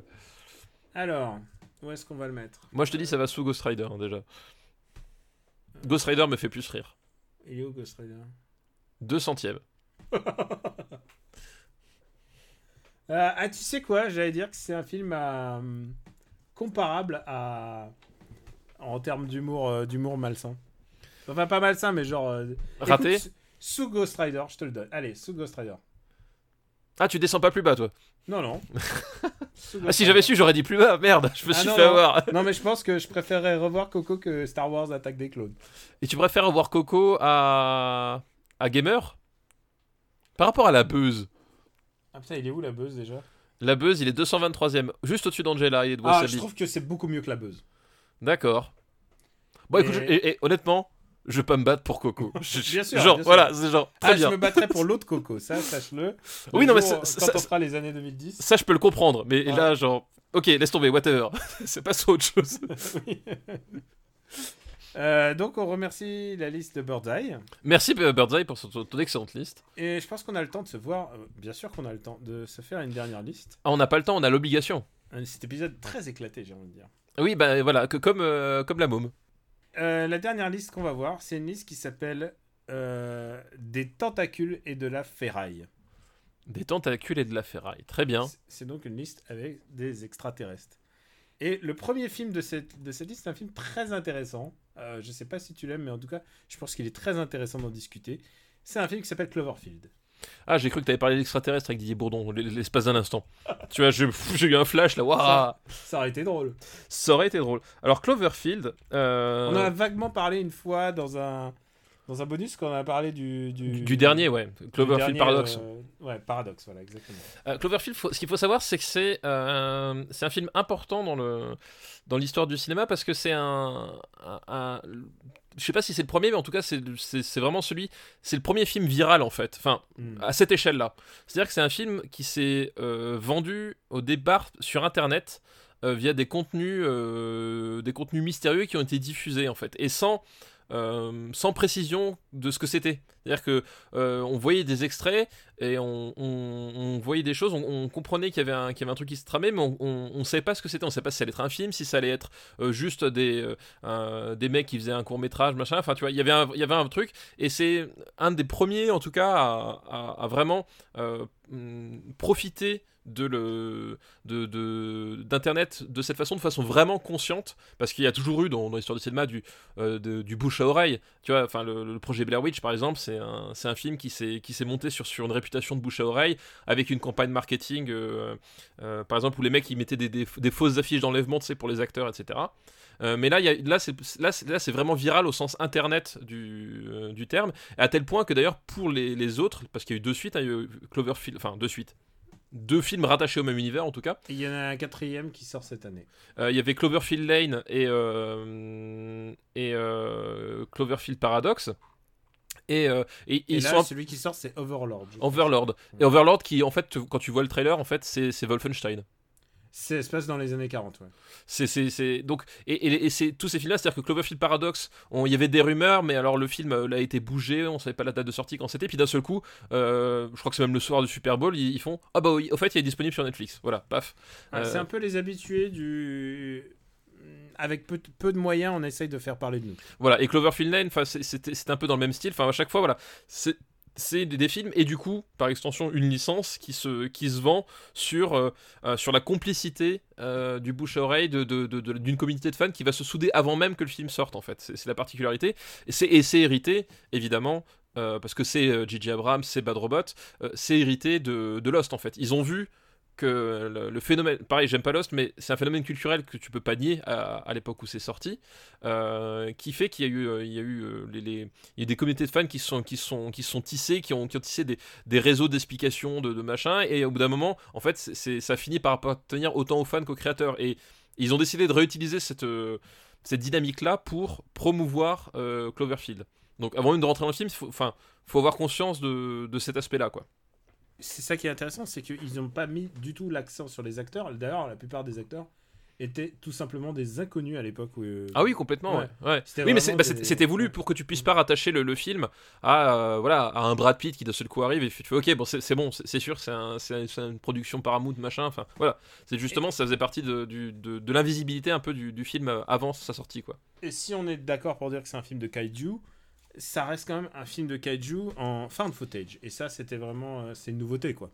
C'est bah il y a eu beaucoup de films de found footage en fait dans ces dans ces années bah, suite après la à, Blair Witch Project y même euh, même euh, George Romero en fait a fait ses derniers films de, zombies en found footage c'était un peu plus tard mais l'idée c'était que c'était devenu un truc Blair Witch 2 avait abandonné le, concept enfin t'en avais plein qui, qui sortaient qui, sortaient dans, ce style là et là effectivement l'idée c'était de réutiliser le found footage donc euh, on, l'idée, pour ceux qui savent pas ce, que c'est le de footage, c'est euh, le film a été tourné par des amateurs ou en tout cas des gens avec une caméra, c'est-à-dire que la caméra fait partie de l'univers diégétique du film, fait partie du film, de, l'univers du film, et en fait, euh, il s'est passé un événement, on retrouve la caméra après les événements et on regarde ce qui s'est passé.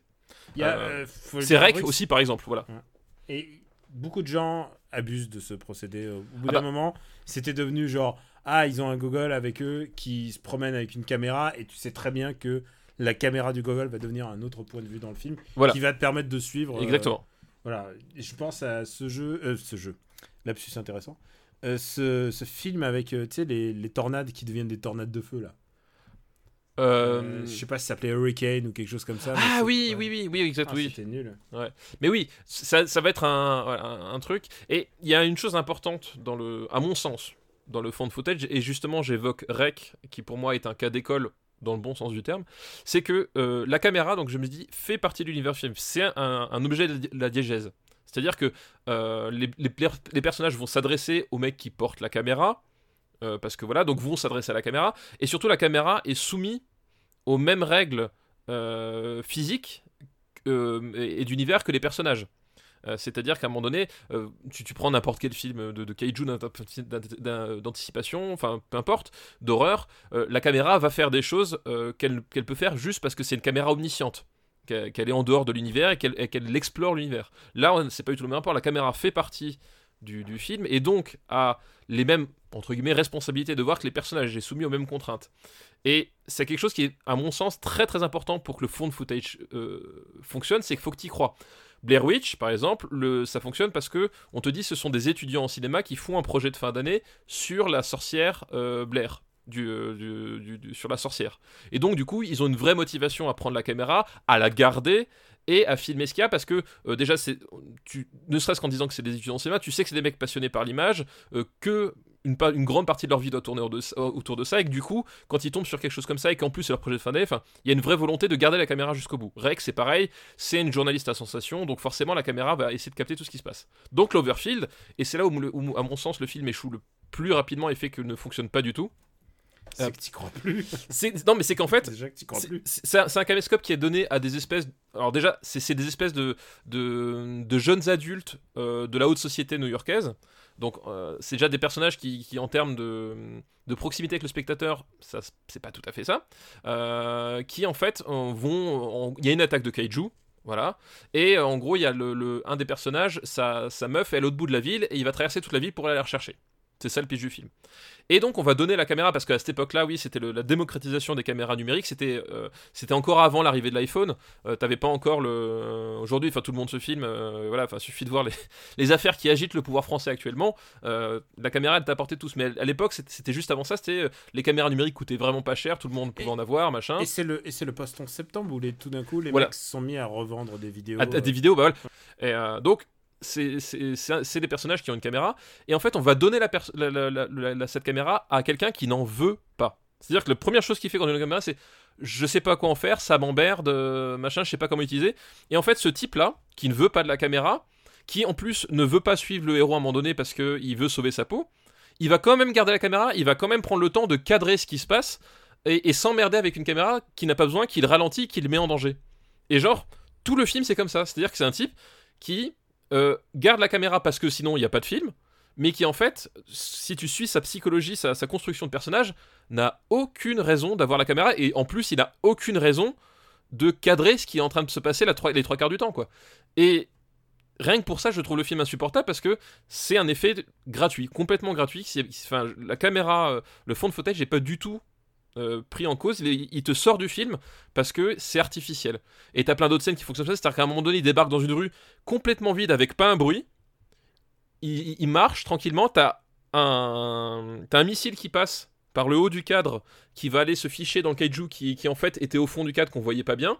Et ils se retournent et là d'un seul coup ils ont la moitié de l'armée américaine derrière eux avec des chars d'assaut et t'avais pas un bruit la seconde d'avant. T'avais pas un bruit, ouais. Tu, tu- Et genre, et t'as plein de moments comme ça où le, le film, euh, en fait, le film oublie que c'est du fond de footage, c'est-à-dire qu'il utilise des artifices de cinéma classique sur un système de prise de vue où ça ne fonctionne pas parce qu'on essaie de te faire croire que la caméra est réelle, que ces gens sont vraiment morts, euh, qu'on a vraiment retrouvé leur truc. Voilà, voilà. Et, pour moi, c'est. C'est un, un non-sens cinématographique qui fait que ce, film-là bah, tombe complètement à plat. Quoi. Euh, ouais, je- moi été pas emballé. En fait, tu sais quoi, j'ai découvert le film sans avoir le tout le, le truc internet. euh, Oh là là, les indices sur internet, il y a des petites vidéos et tout l'univers. J'y suis allé que pour voir un film. Et, hum, et on va dire que tu vois, après The Host, euh, qui a mis un peu la barre haute dans le film de, de monstres, euh, celui-là il était vraiment pas très bon quoi. Mais non, il est pas très bon. Mais t'as plein de trucs comme ça. Tu sais, genre à un moment donné, il rentre dans un labo secret de l'armée. Le mec, on lui laisse sa caméra, Ah, on, mais lui, on- on lui laisse filmer tout ce qui se passe dans le labo. Enfin. Quel putain de sens ça Enfin voilà. Et je, je trouve ce film vraiment débile. Surtout qu'en plus, le, le, le kaiju, euh, ils font aussi cette erreur-là. C'est qu'à un moment donné, euh, ils finissent par montrer le kaiju. je- limite, tu vois ses testicules au kaiju, quoi. Ils Oui, finissent par. passes- il passe au-dessous. un Il passe, il ouais, tu passes en dessous. Il, il te le montre vraiment bien parce que il faut à un moment donné, il, le, ouais, c'est le, le pouvoir de suggestion, machin, c'est bien gentil, mais à un moment donné, il faut le montrer. En fait, le, le kaiju, il est ridicule, mais pas dans le bon sens du terme. C'est-à-dire que je trouve qu'il fonctionne pas. En fait, Euh, il y, a, il y a un truc, il est, il a, il a rien de particulier, il est pas très, enfin, il a, il a pas de personnalité comme Il un. n'est pas Godzilla trop parce que Voilà. pas le faire. Parce qu'on peut pas faire, mais c'est. Tu vois, Godzilla, enfin, Godzilla, il y a- il y, a un vrai schéma, il y a une vraie portée symbolique, il y a une vraie. Il y a même un vrai arc dans le personnage à travers ses- les, les films, etc. Il y a Euh, le cri, il y a voilà, le fait qu'il casse. voilà, il y, a- un vrai truc identifiable, euh, même dans, le- dans la version 2014 que moi j'ai- j'aime beaucoup. Enfin, il y a vraiment. Godzilla est un personnage. Dans Cloverfield, le monstre euh, n'en est pas un. C'est juste un, prétexte. Et en fait, quand il le dévoile entièrement, du coup, le truc s'écroule encore plus. C'est encore plus grotesque. T'y crois encore moins, quoi. Et voilà, moi, c'est un film je, que, je trouve malhonnête. Qui a pas malhonnête, qui, fonctionne pas, qui, a pas réfléchi à son concept et qui euh, s'écroule euh, et qui s'écroule tout seul parce que dès les premières minutes, tu n'y crois pas et ce sont même les personnages qui vont dire qu'ils ne croient pas à ce qui se passe quoi. Donc au bout d'un moment, ouais, ça, ça, ça foire. Euh, où est-ce qu'on va le mettre? Ah, J'étais en train de repenser aux acteurs en fait de, de ce film. Et euh, il y a TJ Miller que je connaissais pas encore à l'époque, mais c'était que des acteurs inconnus en fait à l'époque. Oui, c'est- ouais, c'était vraiment des, des, des- des tout premiers. euh, TJ Miller ensuite qu'on verra dans euh, Deadpool. Oui, c'est vrai. C'est vrai, euh, exact. Et parmi les filles, il y a une nana qui s'appelait Odette Hutzman et je lui prédisais un grand, grand, grand Ah bah oui, carrière, oui, bah oui, ça. euh, parce que parce qu'elle était très très très jolie. Elle, et, elle- elle- elle est, elle, est, elle est très canon. C'est celle qui a joué dans. Comment il s'appelle ce film euh, Unborn, Unborn, où, où, en fait le, le- le seul argument du film c'est. euh, on la voit, on la voit en slip sur le la jaquette. sur Voilà, l'affiche. on, on la voit en slip sur, sur l'affiche et le film ne repose que là-dessus. C'est ma boule. C'est ma boule.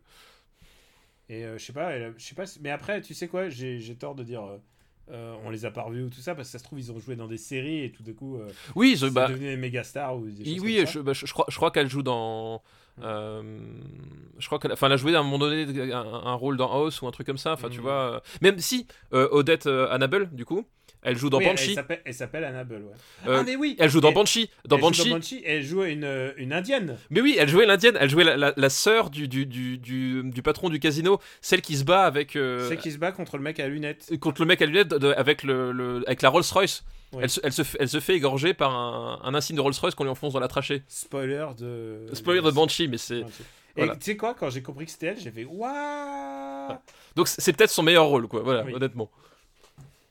Euh, ouais, elle joue une indienne, alors ouais, alors après. oui, bah c'est, l'indienne pour brochette fromage. Hein. Et il y a Lizzie Kaplan aussi. Euh, Lizzie Kaplan. Alors toi, ça te dit rien, mais Lizzie Kaplan, grosse, grosse, grosse, grosse star, elle était dans Mean Girl. Ah oui, non, ça me dit rien, effectivement, on dit comme ça. Et euh, elle, est, elle est assez connue parce qu'elle est, euh, parce qu'elle a, quand tu la vois, quand tu- il suffit de la voir pour comprendre qu'elle a un univers en fait. D'accord, ok. Est- Genre, je, je, je la remets pas comme ça, mais. euh, Elle est assez, assez fascinante. Elle est, c'est vraiment une, et elle est, je crois qu'elle a joué dans, euh, euh, je crois dans New Girl. Enfin. D'accord. Mais voilà, elle est vraiment, elle est assez, assez euh, une actrice. Je pense que elle, en l'occurrence, elle va, elle va être mieux que euh, Odette. Euh, Odette Annable. Annabelle. Putain, moi je suis coincé sur son nom. Déjà, j'ai mis 15 ans à retenir son nom de famille euh, Yutzman et maintenant elle Maintenant, elle change. Voilà, donc et on n'a même pas parlé de Matt Reeves et Drew Goddard. Oui, c'est vrai que c'est Matt Reeves qui, fait, qui réalise le film, c'est vrai. Matt Reeves, euh, un, un- un bon, un bon en devenir quand même. hein. Ah, je suis, je suis assez. euh, je suis T'as pas. vu, euh, les- il a fait les deux meilleurs euh, reboots de Planète des Singes quand même. Ouais, enfin, j'ai, j'ai- le, le, le, dernier, j'ai des gros problèmes avec ce film, quoi. Il, il, il, il- sait faire des belles images, mais je, à mon sens, c'est pas un vrai metteur en scène, quoi. Moi je l'aime bien, Matt Reeves. Ouais, j'aime pas, j'ai pas trop, je trouve que c'est, il sait pas tenir un film, en fait, à mon sens. Tu sais que c'est quand même. euh, pourquoi j'avais lu une interview de lui À l'époque, il était scénariste de Under Siege 2. Ah piège à grande vitesse. Pi- Piège à grande vitesse, ouais. Le mec Grand passé- film. Le mec est passé. T'imagines, il a fait une fortune là-dessus. Il est passé de piège à grande vitesse à The Yards. Ah ouais, ouais. C'est le scénariste de The Yards. Ouais, mais en tant que réalisateur, je suis. Je suis, ouais, je suis pas. Bah, écoute, il va peut-être réaliser le meilleur Batman, qui sait Euh, C'est lui oui. qui va faire The Batman. C'est lui qui va faire The Batman, ouais, ouais. Mais ouais, je suis, je suis pas, je suis, je suis pas convaincu, on va je, dire. per- je suis perplexe, ouais. Et Drew Goddard, euh, bah, on l'a dit, mais euh, vous le connaissez parce qu'il a fait. euh, C'était lui qui a réalisé La cabane dans les bois. C'était un... C'est vraiment, Ah, la cabane dans les bois, par contre, est cool. C'est vraiment la bande à J.J. Abrams. Ah oui, bah, bah, évidemment, c'est, c'est, euh, c'est euh, J.J. Abrams d'ailleurs euh, qui, euh, que, qu'on retrouve à la géné- générique de production de, de, de plusieurs missions impossibles depuis le, depuis le 3 quoi. Ah bah c'est c'est la montée en puissance de, Ouais. bah, de Bad Robot. Et de, Et de Bad Robot, exactement. Et, et, euh, maintenant, bah, maintenant, il est en pilote automatique sur euh, Star Wars. Star Wars, exactement, c'est ça. Bon, on vous a tué toutes vos idoles, bah ils reviennent dans le prochain. ouais, ouais. En plus, je, je, je pense, enfin, je crois savoir que c'est un film qui est très apprécié, mais moi, j'ai, voilà, de Cloverfield, j'ai, un- je, voilà, je trouve que c'est de l'arnaque. Euh, je pense que si je le revoyais, je, je pense que je trouverais que c'est de l'arnaque, mais j'ai j'avais pas passé un, fondamentalement un mauvais moment. Non, mais c'est ça le problème, c'est que c'est un film qui marche. Si, si tu débranches complètement ton cerveau, il peut marcher, la- peut faire illusion la première fois parce que, comme dit, il y, a- il y a le plan dont je parlais avec le missile en fait. Euh, intrinsèquement, le, le plan est vachement dynamique et fonctionne bien. Le problème, c'est que Ah, il- c'est le missile qui traverse la oui, ville là. oui. Ouais, Le, problème, c'est que le, fon- le plan fonctionne trop bien pour un, un- un plan fait par un mec qui ne veut pas d'une caméra, qui à ce moment-là n'a aucun, aucune raison de filmer la caméra parce qu'ils ils font que marcher. Tu vois ce que je veux dire? Enfin. Hmm. si, si, si, si tu prends 10 secondes du recul sur ce plan-là, le plan est beaucoup trop parfait pour ce que. Pour, pour être du fan footage. Voilà, pour être du de footage, pour être ce que le film essaie de nous, faire- nous- de nous vendre. Et, et voilà, et du coup, c'est un type qui sait faire des belles images, oui, mais le problème, c'est que faire des belles images, c'est pas ça être réalisateur. Faire des belles images, c'est le bout du directeur de la photo. Ouais. Être réalisateur, c'est faire des belles images, ok, mais après les, les mettre au service de ton film. Et là, c'est ce que ne fait pas euh, Cloverfield. Euh, je, je te propose de mettre, quoi qu'il arrive, sous le moitié du tableau, c'est-à-dire sous la 132e place qui est Avatar. Je pense qu'Avatar est quand même mieux. Ah, Avatar est quand même mieux, oui, oui. Euh, Mais ça reste quand même dans ces eaux-là. Euh, moi, je je- le mets au-dessus d'Evictus et de au-dessus d'Evictus. Je peux pas dire pour Harry Potter et la Chambre des Secrets. eh ben écoute, ça me va. Écoute, ça me va. Ça te va? Ouais. Il est quand même pas si bas. Hein. Non, il est pas si bas, mais il est sous Harry Potter et la Chambre des Secrets, qui est le pire des Harry Potter, et moi, ça me va. Ok, d'accord. C'est toi. Volet d'insultes, c'est pour monsieur. Eh oui, bien, je, je pense que voilà, je pense que là avec ta ligne verte, peut-être que que les gens vont te lâcher la grappe un peu, tu vois. C'est vrai. Et le. euh, Alors, hop. Le prochain film de la liste de Mathieu, c'est Le jour où la Terre s'arrêta. The Day the Earth Stood Still. C'est la version avec Keanu c'est ça? Et bien évidemment, pas, la, pas Oui. le film de 51. Pas le film de 51. Alors, full disclosure, je suis très très très grand fan du film de 51. Euh, bah oui, alors. Et le, le film de 51, c'est. C'est euh, un grand, grand, un- grand, grand, grand classique. C'est ce que je veux dire. Je, je pense que si on doit parler de classique euh, en termes, euh, voilà, en termes, qu'est-ce que c'est un classique du cinéma? Le jour où la Terre s'arrêta, ça en fait partie. Enfin voilà, c'est un, c'est un film de, de science-fiction qui a, qui, qui a marqué. C'est Robert Wise, hein, je crois, l'original, qui a, Robert Wise, ouais. qui a marqué des, des- des générations entières de, de spectateurs et de cinéastes. euh, et de cinéastes, hein. enfin je veux dire, c'est, c'est un truc. euh, c'est, c'est- c'est un truc. voilà, on n'a pas conscience aujourd'hui de, de- de ce qu'a été le- ce, ce film en termes d'impact culturel. euh, voilà quoi. faut aimer la SF pour comprendre euh, l'importance de ce film parce qu'évidemment aujourd'hui tout le monde a une tendance à voir soit 2001 soit Star Wars mais ce film là c'est le film qui a tout qui a qui a cristallisé la, la science-fiction quoi Oui, c'est, la robotique des Ouais. sous-coupes Oui, puis euh, enfin Euh, ap- après oui, alors ouais. évidemment c'est un film de 51 donc euh, oui l'extraterrestre c'est un type avec un avec un une passoire sur la tête. D'accord. j'ai envie de dire plutôt il a il a une il a un casque de moto Oui, non mais c'est ça, enfin il a, il a un euh, une case de moto passoire sur la tête. Oui, mais justement le, le film va bien au-delà de, de, de- de ça, c'est, enfin, c'est- c'est comme d'habitude à chaque fois on, on le redit. c'est un film c'est un film faut- poétique c'est un film faut le euh, remettre dans son, dans son contexte de, production, euh, de, d'époque, d'effets spéciaux. Enfin voilà, il y a des gens aujourd'hui qui, qui sont capables de dire qu'un film de 51, c'est pas normal qu'il ait des effets sp- spéciaux aussi réussis que ceux de 2018. J'ai envie de dire, quand t'es con à ce point, on peut plus rien pour toi. Donc c'est un film, il demande une certaine distance et une certaine. euh, Non mais c'est vrai, je, je vois- je vois des, des- des commentaires parfois genre, oh franchement, le- le- ce film de 49, euh, les effets spéciaux c'était pas top. Genre, ok. Ok, abruti, t'as rien d'autre à dire quoi. Euh, ah donc, bah ils sont mieux dans le film de 2002 que dans le film de 51 Enfin, Euh, je que euh, c'est en 2000 2008 2008 2008. Donc voilà, c'est faut, faut, faut un peu distance cinéphile pour, euh, pour, pour entrer dedans, mais c'est un film qui est vraiment très très important et qui, à mon sens, reste vraiment très très bien. C'est un, un super film, franchement, l'original. C'est une pierre, une pierre angulaire. Voilà, c'est vraiment tu peux pas, tu peux pas, tu peux. C'est un film, c'est un film beau, poétique. C'est un film euh, et aussi qui a une espèce de degré de relecture euh, sur euh, Ah oui, bien sûr, ouais. la, la politique, euh, sur la société, euh, sur les êtres humains et, et sur euh, ce qu'on va leur laisser comme euh, ce qu'on va laisser comme terre. Exactement. Et, si on savait que ça allait être aussi pourri. Si on savait qu'effectivement ça valait pas le coup. Euh, mais donc, du coup, s'attaquer à un remake d'un film comme ça. euh, bon, alors 2008, ils sont partis du principe que les gens avaient oublié le premier. Je pense que c'est ça. Euh, ils se sont dit c'est le moment ou jamais. Euh, mais, euh, mais, mais, mais, comment dire, les, les choses ne se passent pas tout à fait comme prévu. Euh, faut savoir que le, le, le, le réalisateur, c'est Scott Derrickson Scott, Der- Scott Derrickson. ouais. qui à l'époque n'avait réalisé que euh, que Hellraiser 5 qui alors moi j'ai vu tous les Hell- Hellraiser c'est pas le meilleur hein, Hellraiser 5 et il avait fait aussi euh, peu de temps avant le hum, l'exorcisme d'Emily Rose qui est un film d'exorcisme d'exorciste genre euh, Et je sais pas comment il s'est retrouvé à la tête de euh, Doctor Strange.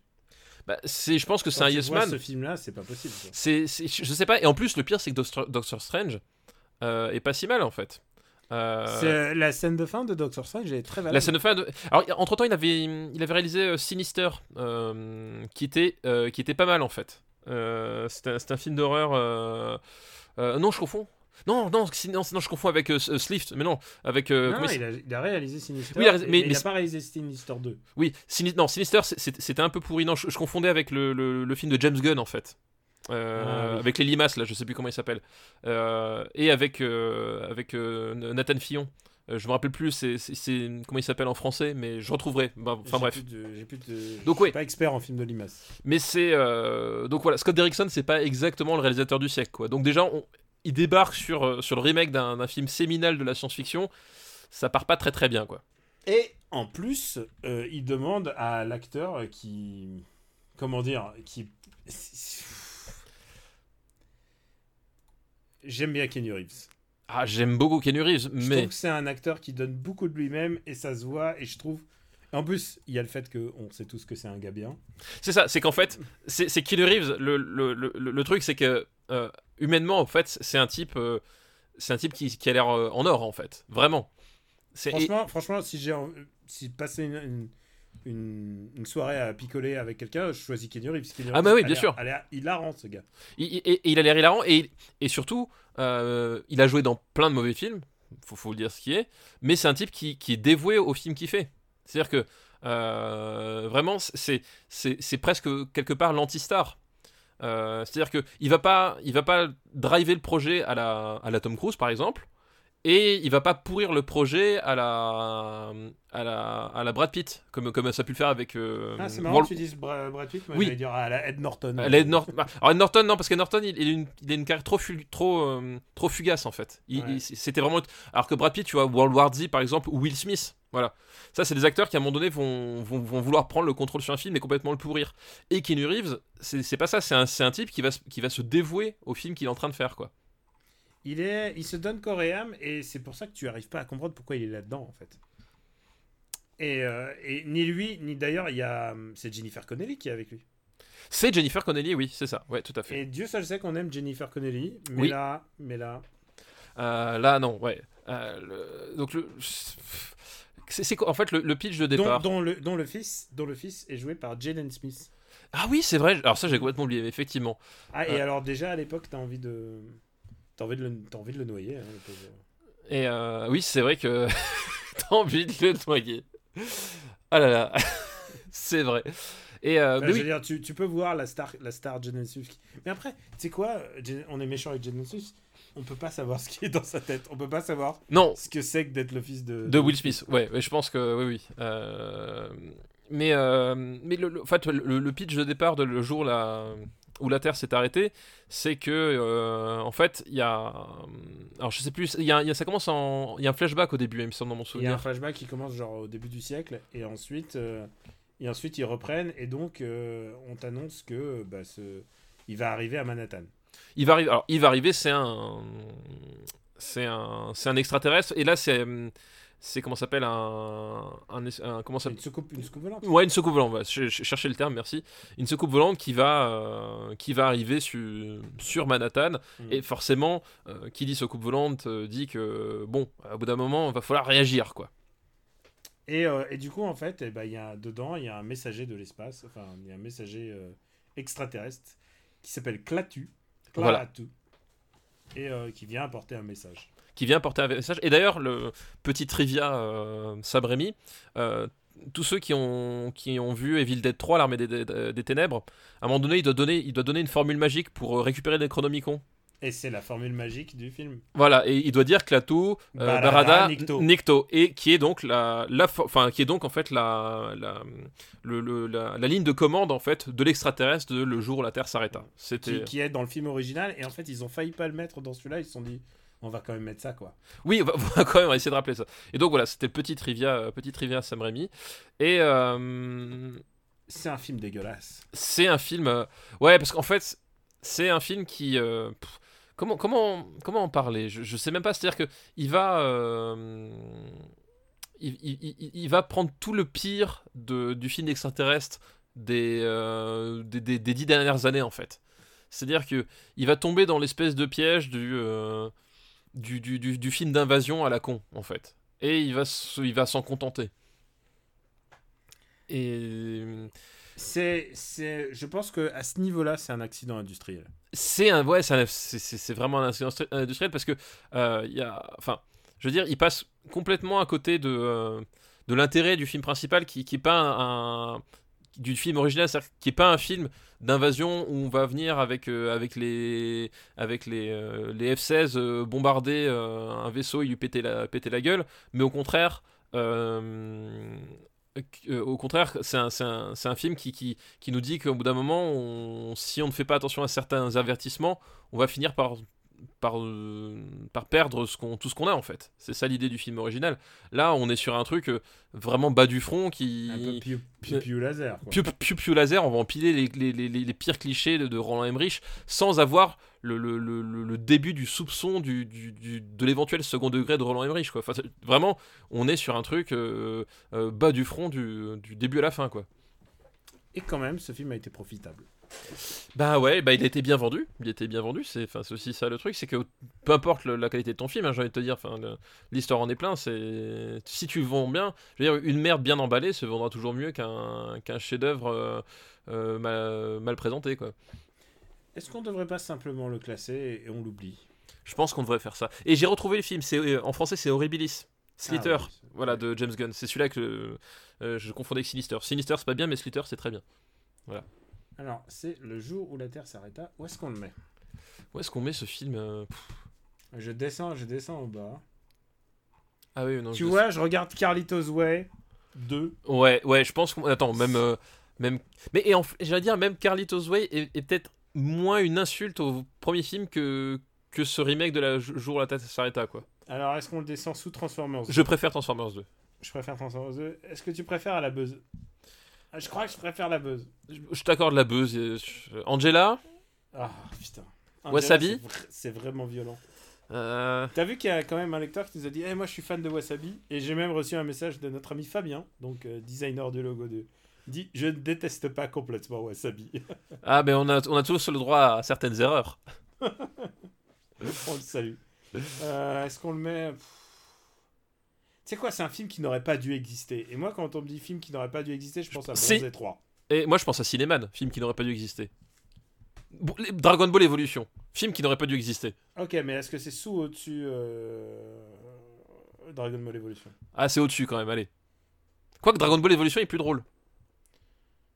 Ah, je sais pas. Hein. Ah, ça bon, se allez, discute. on le met au-dessous. On le met au-dessous. Allez, au-dessous. Allez, hop. Allez, hop, hop. On a un, un, down 3 là. Ouais, ouais, là. Euh... Le jour où. Là. Le jour où la Terre s'arrêta. Encore une fois, euh, regardez le film original. Oui, regardez le film original, vraiment.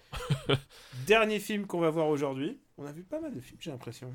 On a traité pas mal de films, ouais. ouais a... J'ai l'impression que ouais, on a été productif. Ben, D'après toi, qu'est-ce qu'on va faire comme film d'extraterrestre euh, Qu'est-ce qu'on va faire dans les années 2000 euh... On va faire un film qui nous, qui nous divise. Un film qui nous divise Ouais. C'est euh... un film de Spielberg qui s'appelle La guerre des mondes. Ah, La guerre des... Bah oui, oui, La guerre des mondes. Effectivement. C'est vrai. Euh, qui est aussi... Enfin... est déjà vraiment bien adapté. Qui, bah, qui, a déjà été adapté de façon officielle plusieurs fois, puis qui a mmh. servi de, de, de, base à un nombre incalculable de d'adaptations euh, non officielles aussi. Enfin, je veux dire, il y a. Ouais, c'est quand, même un pitch facile. C'est un pitch facile. C'est bah, en plus, c'est vraiment. Euh, c'est un bouquin, un bouquin plus de centenaire qui a été écrit par H.G. Wells. H.G. Wells, enfin voilà, ce que je veux dire, c'est un, un, bouquin qui a, qui a défini les grandes lignes de la science-fiction euh, littéraire, quoi. Enfin voilà, ça fait partie, avec la, la machine à, à, voyager dans le temps, enfin, ça fait partie des quelques bouquins qui, que quand tu de, quand épures la, la science-fiction, tu, tu reviens au concept de ce livre-là, quoi. Et c'est vrai que c'est la science-fiction séminale. Ah oui, mais là, là, là c'est vraiment la science-fiction séminale. quoi. C'est, c'est euh, des extraterrestres qui arrivent, euh, invasion, lutte, euh, lutte, euh, lutte, et voilà quoi. Et c'est aussi la réunion entre, entre Tom et, et Steven Spielberg. Bah après, après Minority Report, en fait, ouais. c'est, le, c'est leur autre projet. Et on l'a déjà dit, la guerre des mondes, c'est, c'est le point de rupture personnel de Tom Cruise. Euh, c'est pendant le tournage et la promotion de ce film-là qu'il y a le, la fameuse séquence du canapé chez Oprah, ouais. euh, qui pète vraiment les plombs au niveau de la scientologie dans les trucs. C'est euh, le, le, le, aussi le tournage, en fait. Le, tournage où, où, il pétait les plombs, il cassait les couilles à Spielberg. et Spielberg ne vous voulait plus le voir, en fait, au bout d'un moment. Mmh. en fait, en gros, c'est. Et, et, genre, quand tu vois Spielberg, c'est, c'est, enfin, quand tu, tu, tu vois à travers tous les making-of, tu, tu, tu le vois dans sa façon de, de parler aux techniciens, aux acteurs, c'est peut-être l'un des types les plus, les plus doux du, euh, du, Il a du secteur. il a l'air gentil, il a l'air adorable. hein. C'est, un, type extrêmement, extrêmement posé, extrêmement Genre qui calme, fait confiance aux gens. qui, et qui, voilà, qui, sait, qui sait de quoi est capable son il, fait, équipe. il fait penser à Woody Allen, genre un peu. Il est un peu genre. Il est tranquillou, il a l'air. Il a l'air Moins les affaires de mœurs, voilà. Euh, c'est Woody Allen, moins les affaires. Mais vraiment, voilà, c'est un type qui, qui, qui est adorable et, et- et gentil et patient. Enfin, Spielberg, il y a. Il y a, et il y a aussi ce truc, c'est que euh, pendant toute la promo, c'était la période la plus sciento de. Bah oui, voilà. Ouvertement sciento de Tom Cruise. Allez, Et Tom Cruise ne parlait Que que, de ça. Sciento. que de scientologie, Et, exactement. et je sais pas si je l'ai dit, mais si- sinon, je m'excuse, je le redis. Il, il va chez Sarkozy et, et on lui dit alors, euh, monsieur Tom Cruise, vous avez parlé de quoi avec Sarkozy? Mais on a parlé de tout, on a parlé de cinéma, on a parlé de peinture, on a parlé d'art, de scientologie, de moto. Et genre, genre tu, il te le glisse comme ça, l'air de rien. Ouais. Mais c'est le moment où il est le plus prosélyte de. de- Oui, c'est le, moment où, il- où, où il perd pied en fait. C'est le moment Ouais. vraiment où il perd pied. Et comme dit, il arrive même à, à- à casser les burnes à Spielberg en fait. Et donc, il y a, il y a cet Et- aspect-là. Et, en plus, il saccage un peu la, la promotion du film, ce qui n'a pas empêché le, le film de bien marcher. hein. Oui, ça, oui, oui, mais, mais il a effectivement, que, et, et je, je pense que Spielberg lui en a voulu pour ça aussi, c'est que, effectivement, quand tu penses la guerre des mondes, tu penses à la scientologie parce qu'il ne parlait plus que de ça, en fait. Et, euh, et donc, il y a cet aspect-là qui est, qui, qui- qui est là, et il y a le film à côté, euh, il y a le film à côté qui, euh, à mon sens, est un vrai film de Spielberg, pour le coup, euh, même s'il a sa star. Et, euh, et Ah, pour- tu veux parler de Justin Chatwin, le, le fils de, de Tom Cruise? Qui, est, euh, qui va ensuite jouer le rôle de Sangoku dans Dragon Ball Evolution c'est lui, ouais. Non, non, je parle même pas de ça. Mais c'est Dakota Fanning C'est un. euh, Pour moi, c'est peut-être le, le film le plus, le plus important euh, post-11 septembre euh, 2001. Euh, Puisqu'en fait, c'est ce- le sujet de ce film-là, au-delà des extraterrestres, c'est vraiment ça. C'est vraiment Spielberg qui va exorciser son 11 septembre 2001, en fait. Et à partir de ce film-là, euh, à partir de, de- de ce, ce- ce point Euh, névralgique. Attends, attends, euh, juste, juste, juste je, je veux pas te- t'interrompre, mais plus que Munich, Munich est quand même très très 11 Oui, septembre non, bah, présent, quoi. Oui, bien sûr, Munich est très. Mais, mais la guerre des mondes, on, on- on est, on est vraiment dans le traumatisme euh, hollywoodien, c'est-à-dire. Et la euh, métaphore de la destruction. on, on est, parce que le 11 septembre 2001, rappelons-le, c'était. Tu allumes ta télé en direct, t'as des millions de personnes, enfin des milliers de personnes qui, qui meurent en direct en s'écroulant dans des tours avec des effets de, enfin avec des, des- de la fumée qui vole partout. Enfin, tu, tu, on l'a déjà dit, mais moi, nous, on l'a vécu en direct. T'allais rêver sur ta télé, on te disait c'est un film. Au début, tu pensais que c'était un film. Tu vois, on, était dans une, dans une imagerie qui était complètement hollywoodienne. Et Hollywood a été. Enfin, je, regardais Mission Impossible 2 il y a pas longtemps. Tu sais, c'est vraiment le film du début des années 2000 parce que le film s'ouvre sur un crash d'avion volontaire.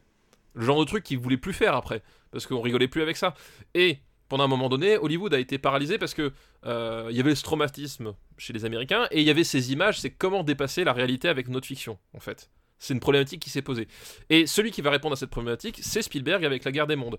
Ce qui va donner par la suite euh, une autre forme de- d'exorcisme de, du 11 septembre qui, est le destruction porn avec bah, Michael Bay, produit par Spielberg. Comme quoi il y a une vraie filiation là-dedans. Euh, voilà. Mais euh, La guerre des mondes, c'est pas du destruction porn, mais c'est le film qui va redécomplexer les Américains vis- vis-à-vis de ça et qui vont se dire bah. euh, Al-Qaïda, euh, finalement, ce qu'ils ont montré, c'était, visuellement complètement, complètement tétanisant. Nous, on va, passer le, degré d'au-dessus, quoi. Donc, pour moi, ce film-là est, important pour ça, et parce que c'est Spielberg qui nous parle du 11 septembre 2001, parce que la guerre des mondes, donc c'est une invasion extraterrestre, on l'a dit, et si tu regardes bien le film, euh, c'est le personnage de Tom Cruise qui joue un père de famille ordinaire. Euh, euh, et c'est peut-être l'un des films de Spielberg où le personnage du père est le plus présent. Je sais pas si tu as remarqué. Euh, alors, tu as bien Ah, sûr. pourtant, pourtant, il y en a. hein. Oui, il y en a, mais c'est-à-dire Ah que. non, parce que non, en fait, c'est un, un mec qui souvent fait des gamins euh, dans l'absence du père, mais justement, comme il est absent, en fait. Il est Oui, une oui. Alors, alors, alors que là, alors que là, c'est l'entité, c'est l'entité centrale du film en fait. Euh, C'est un père divorcé. un père divorcé. La, la mère n'est pas là, le père est présent, et, euh, et on est vraiment sur un sur un père un père courage en fait. Euh, de- vraiment le, le, le- en fait on, on est c'est Spielberg qui nous parle aussi de, de, de, ce père que, que, que lui il aurait aimé avoir quelque, quel- quelque part et je trouve que c'est une des, des, des, des- des rares fois où il en parle aussi frontalement en fait Euh, parce que tu as, évidemment les, on, l'a dit l'absence du père traité à travers l'enfant mais là on est vraiment sur la, figure du, père qui est euh, qui passe au premier plan quoi Et donc c'est ce, père-là qui va, euh, qui va essayer de protéger ses enfants et qui va passer tout le film à dissuader son fils d'aller péter la gueule aux extraterrestres. Parce qu'il y, y a cet aspect-là, c'est-à-dire que euh, post-11 septembre, bah, il y a un esprit revanchard absolument euh, fou aux États-Unis. Euh, globalement, c'était des périodes où, euh, où pour les, musulmans aux États-Unis, c'était très compliqué parce que bah, ils, étaient, ils étaient stigmatisés, ils étaient visés. Ils allaient bombarder des pays étrangers. et puis par, la suite, en fait, on a vu ce que ça donnait. On a vu, on a vu des, faux prétextes pour les, pour les bombarder les pays étrangers. Enfin bref, c'était une espèce de, de logique de vengeance absolue. Et là, Spielberg nous dit, mais finalement, aller péter la gueule aveuglément aux gens, euh, je suis pas sûr que ce soit une solution. Et à un moment donné, c'est pareil, euh, t'as cette, scène qui, m'a qui, qui, qui- m'a qui m'a marqué où euh, le, pers- le personnage de Tom Cruise a une voiture et donc euh, il il, ça lui permet de fuir la menace et on, il, est intercepté par une foule et il y a toute une dispute autour du pistolet et, euh, et le pistolet objet de pouvoir absolu surtout aux États-Unis objet de pouvoir absolu Tom Cruise euh, a, le pistolet et en fait c'est pareil il se rend compte qu'à un moment donné euh, oui, il, a le pouvoir avec cette arme à feu, mais qu'en fait, ce pouvoir, il va lui servir à quoi? À détruire plus encore que ce, que ce qui s'est passé. Et il abandonne euh, il abandonne l'arme et décide de sauver sa famille à la place. Et dans la, seconde qui suit, il y a un type qui ramasse le, pi- le pistolet qui va flinguer quelqu'un qui essaie de, voler la voiture. Et donc, tu as, tout un constat sur, cette Amérique brisée qui, ne réagit pas comme il faut, en fait, dans, ce film-là. Et Spielberg nous dit euh, oui, à un moment donné, on, s'est fait attaquer, des, millions de personnes ont- sont mortes, on a souffert, on a tous souffert à notre façon, mais est-ce que c'est vraiment comme ça qu'on doit réagir? Euh, Voilà. Et, ça, c'est une des problématiques essentielles pour moi de la guerre des mondes. Alors, euh, d'abord, je, re- je retiens tout ton, euh, ton avis et je suis complètement d'accord que si tu t'intéresses à Spielberg, euh, c'est un film très intéressant. De la même manière que si tu t'intéresses à Tom Cruise, ce film est aussi intéressant que euh, Le Dernier Samouraï, en fait, finalement, puisque ça te montre quand même un arc de carrière. Et Dieu seul sait qu'on aime les arcs de carrière ici à Super Cine Battle. Euh, Il y a juste un truc, je me souviens que quand je l'ai vu en salle, il y a des moments qui m'ont paru vraiment bizarrement réalisés où je me disais, oula, je sens que Spielberg, il est trop dans la confiance et il a trop laissé les gens d'ILM ou euh, qui, qui que ce soit, je sais pas qui. Oh, c'est Euh, ILM, hein, si c'est. C'est ILM, Oui, je- hein, oui, je pense. Euh, les moments où la terre s'effrite, tu sais, au tout début, et les gens sautent à gauche et à droite, et la caméra fonce, euh, suit la, la terre qui s'effrite, sont d'un niveau de réalisation. Genre, je me suis dit, c'est. On a parlé de The Grudge, c'était du niveau The Grudge, quoi, pour moi. Ça me- ça m'a complètement sorti du film. Ah, moi pas du tout. Moi, je trouve. Ah, moi, moi, je trouvais ça très très bien. Et les mecs, ils sautent, euh, genre, à gauche, à droite, mais on aurait dit Dance Révolution, quoi. Ah, je sais pas, parce que moi, moi justement, la, la première séquence d'attaque, je trouve qu'elle est, euh, elle est Alors, vraiment magistrale. Je trouve que à part, après, ça, se- ça se redémarre, mais il y a vraiment quand, quand moments- t'es focalisé sur Tom Cruise qui, Mm. qui fuit pour sa vie et qui est poursuivi justement par les, les, les nuages de fumée comme dans le 11 septembre et par les gens qui sont vaporisés en direct à côté de lui je trouve cette, cette séquence euh, tétanisante au bon sens du terme c'est à dire que c'est c'est un moment de d'angoisse cinématographique je absolument absolument je fou quoi trouve justement pas si bien que ça en fait. ah moi je Je- trouve extraordinaire quoi Moi, ça me ça m'a pas convaincu et en fait parce qu'il y a trop d'à côté euh, qui reposait trop sur euh, sans doute l'usage des effets spéciaux et euh, je ne peux pas mettre ça sur le compte le, le compte de la date de sortie du film, mais il y a clairement un moment où il y a eu un moment où il y a- entre la maîtrise et la non maîtrise, il, il s'est passé un truc dans ce film là et, euh, et ça m'allait pas du tout. Et l'autre problème qui est plus fondamental euh, pour moi, c'est, euh, je trouve que le livre est brillant. C'est un livre extraordinaire puisque c'est un film, c'est un film euh, le bouquin va beaucoup plus loin que le film. C'est vrai que le, film reprend euh, tout ce que tu as dit sur cette vision post post 11 septembre, mais c'est un c'est un bouquin qui parle quand même de l'évolution humaine. du c'est une c'est une métaphore du colonialisme et de l'impérialisme puisque euh, les extraterrestres viennent coloniser parce que c'est dans leur droit divin. C'est euh, du du darwinisme presque j'ai envie de te dire. Euh, et surtout et ça c'est indubitable quand tu vois le film il y a une critique de la religion extraordinaire dans le bouquin. Euh, et je dis pas que le première adaptation là dans les années 50 euh, l'avait aussi mais mais le truc c'est que le bouquin est vraiment une critique à boulet rouge c'est une critique virulente sur le clergé en fait Euh, il y a un personnage d'un prêtre fou qui arrive et qui normalement euh, était le rôle de Tim Robbins sauf que on n'a pas parlé de Tim Robbins Oui. mais Tim Robbins arrive, arrive dans le film, il est littéralement parachuté. Et je pense qu'il a la pire scène d'intro que j'ai jamais vue pour euh, Tim Robbins. Et pourtant, il a joué dans Shawshank Redemption. Euh, sais, il arrive avec les yeux exorbités de la folie. Donc, c'est le même, c'est le personnage que ça aurait dû être. Sauf qu'ils ont complètement enlevé la religion. Et j'y vois clairement un truc. Alors, je sais pas si c'est Tom Cruise qui, euh, qui est repassé derrière le script. Je sais pas si c'est euh, Spielberg qui a réanglé le bouquin. Mais du coup, ça devient une critique de la folie, euh, de la folie humaine, de la folie. Comme la joue Tim Robbins, et ma foi, il le joue très bien. Mais je trouve que tu passes complètement là à côté de, de l'idée de la religion. puisque normalement, ce mec du clergé, il est là pour te rappeler que la religion, elle reprend tout à son compte. Et euh, je sais que toi-même étant. euh, enfin, je sais que toi étant, euh, étant athéiste pratiquant, li- l'idée l'idée d'avoir une idée religieuse dans un film de SF ne te dérangerait pas. Mais je trouve que là, je trouve que là le film passe complètement à côté du bouquin. Et, euh, et en fait, il passe à côté du bouquin dans sa deuxième moitié. Quoi. Alors- et il retombe sur ses pieds parce qu'il reprend la même, le même Il il- twist il reprend- Alors le justement, même twist final. Alors justement, Euh, ce que j'allais dire, c'est que effectivement, je vois, je vois tout à fait ce que tu veux dire.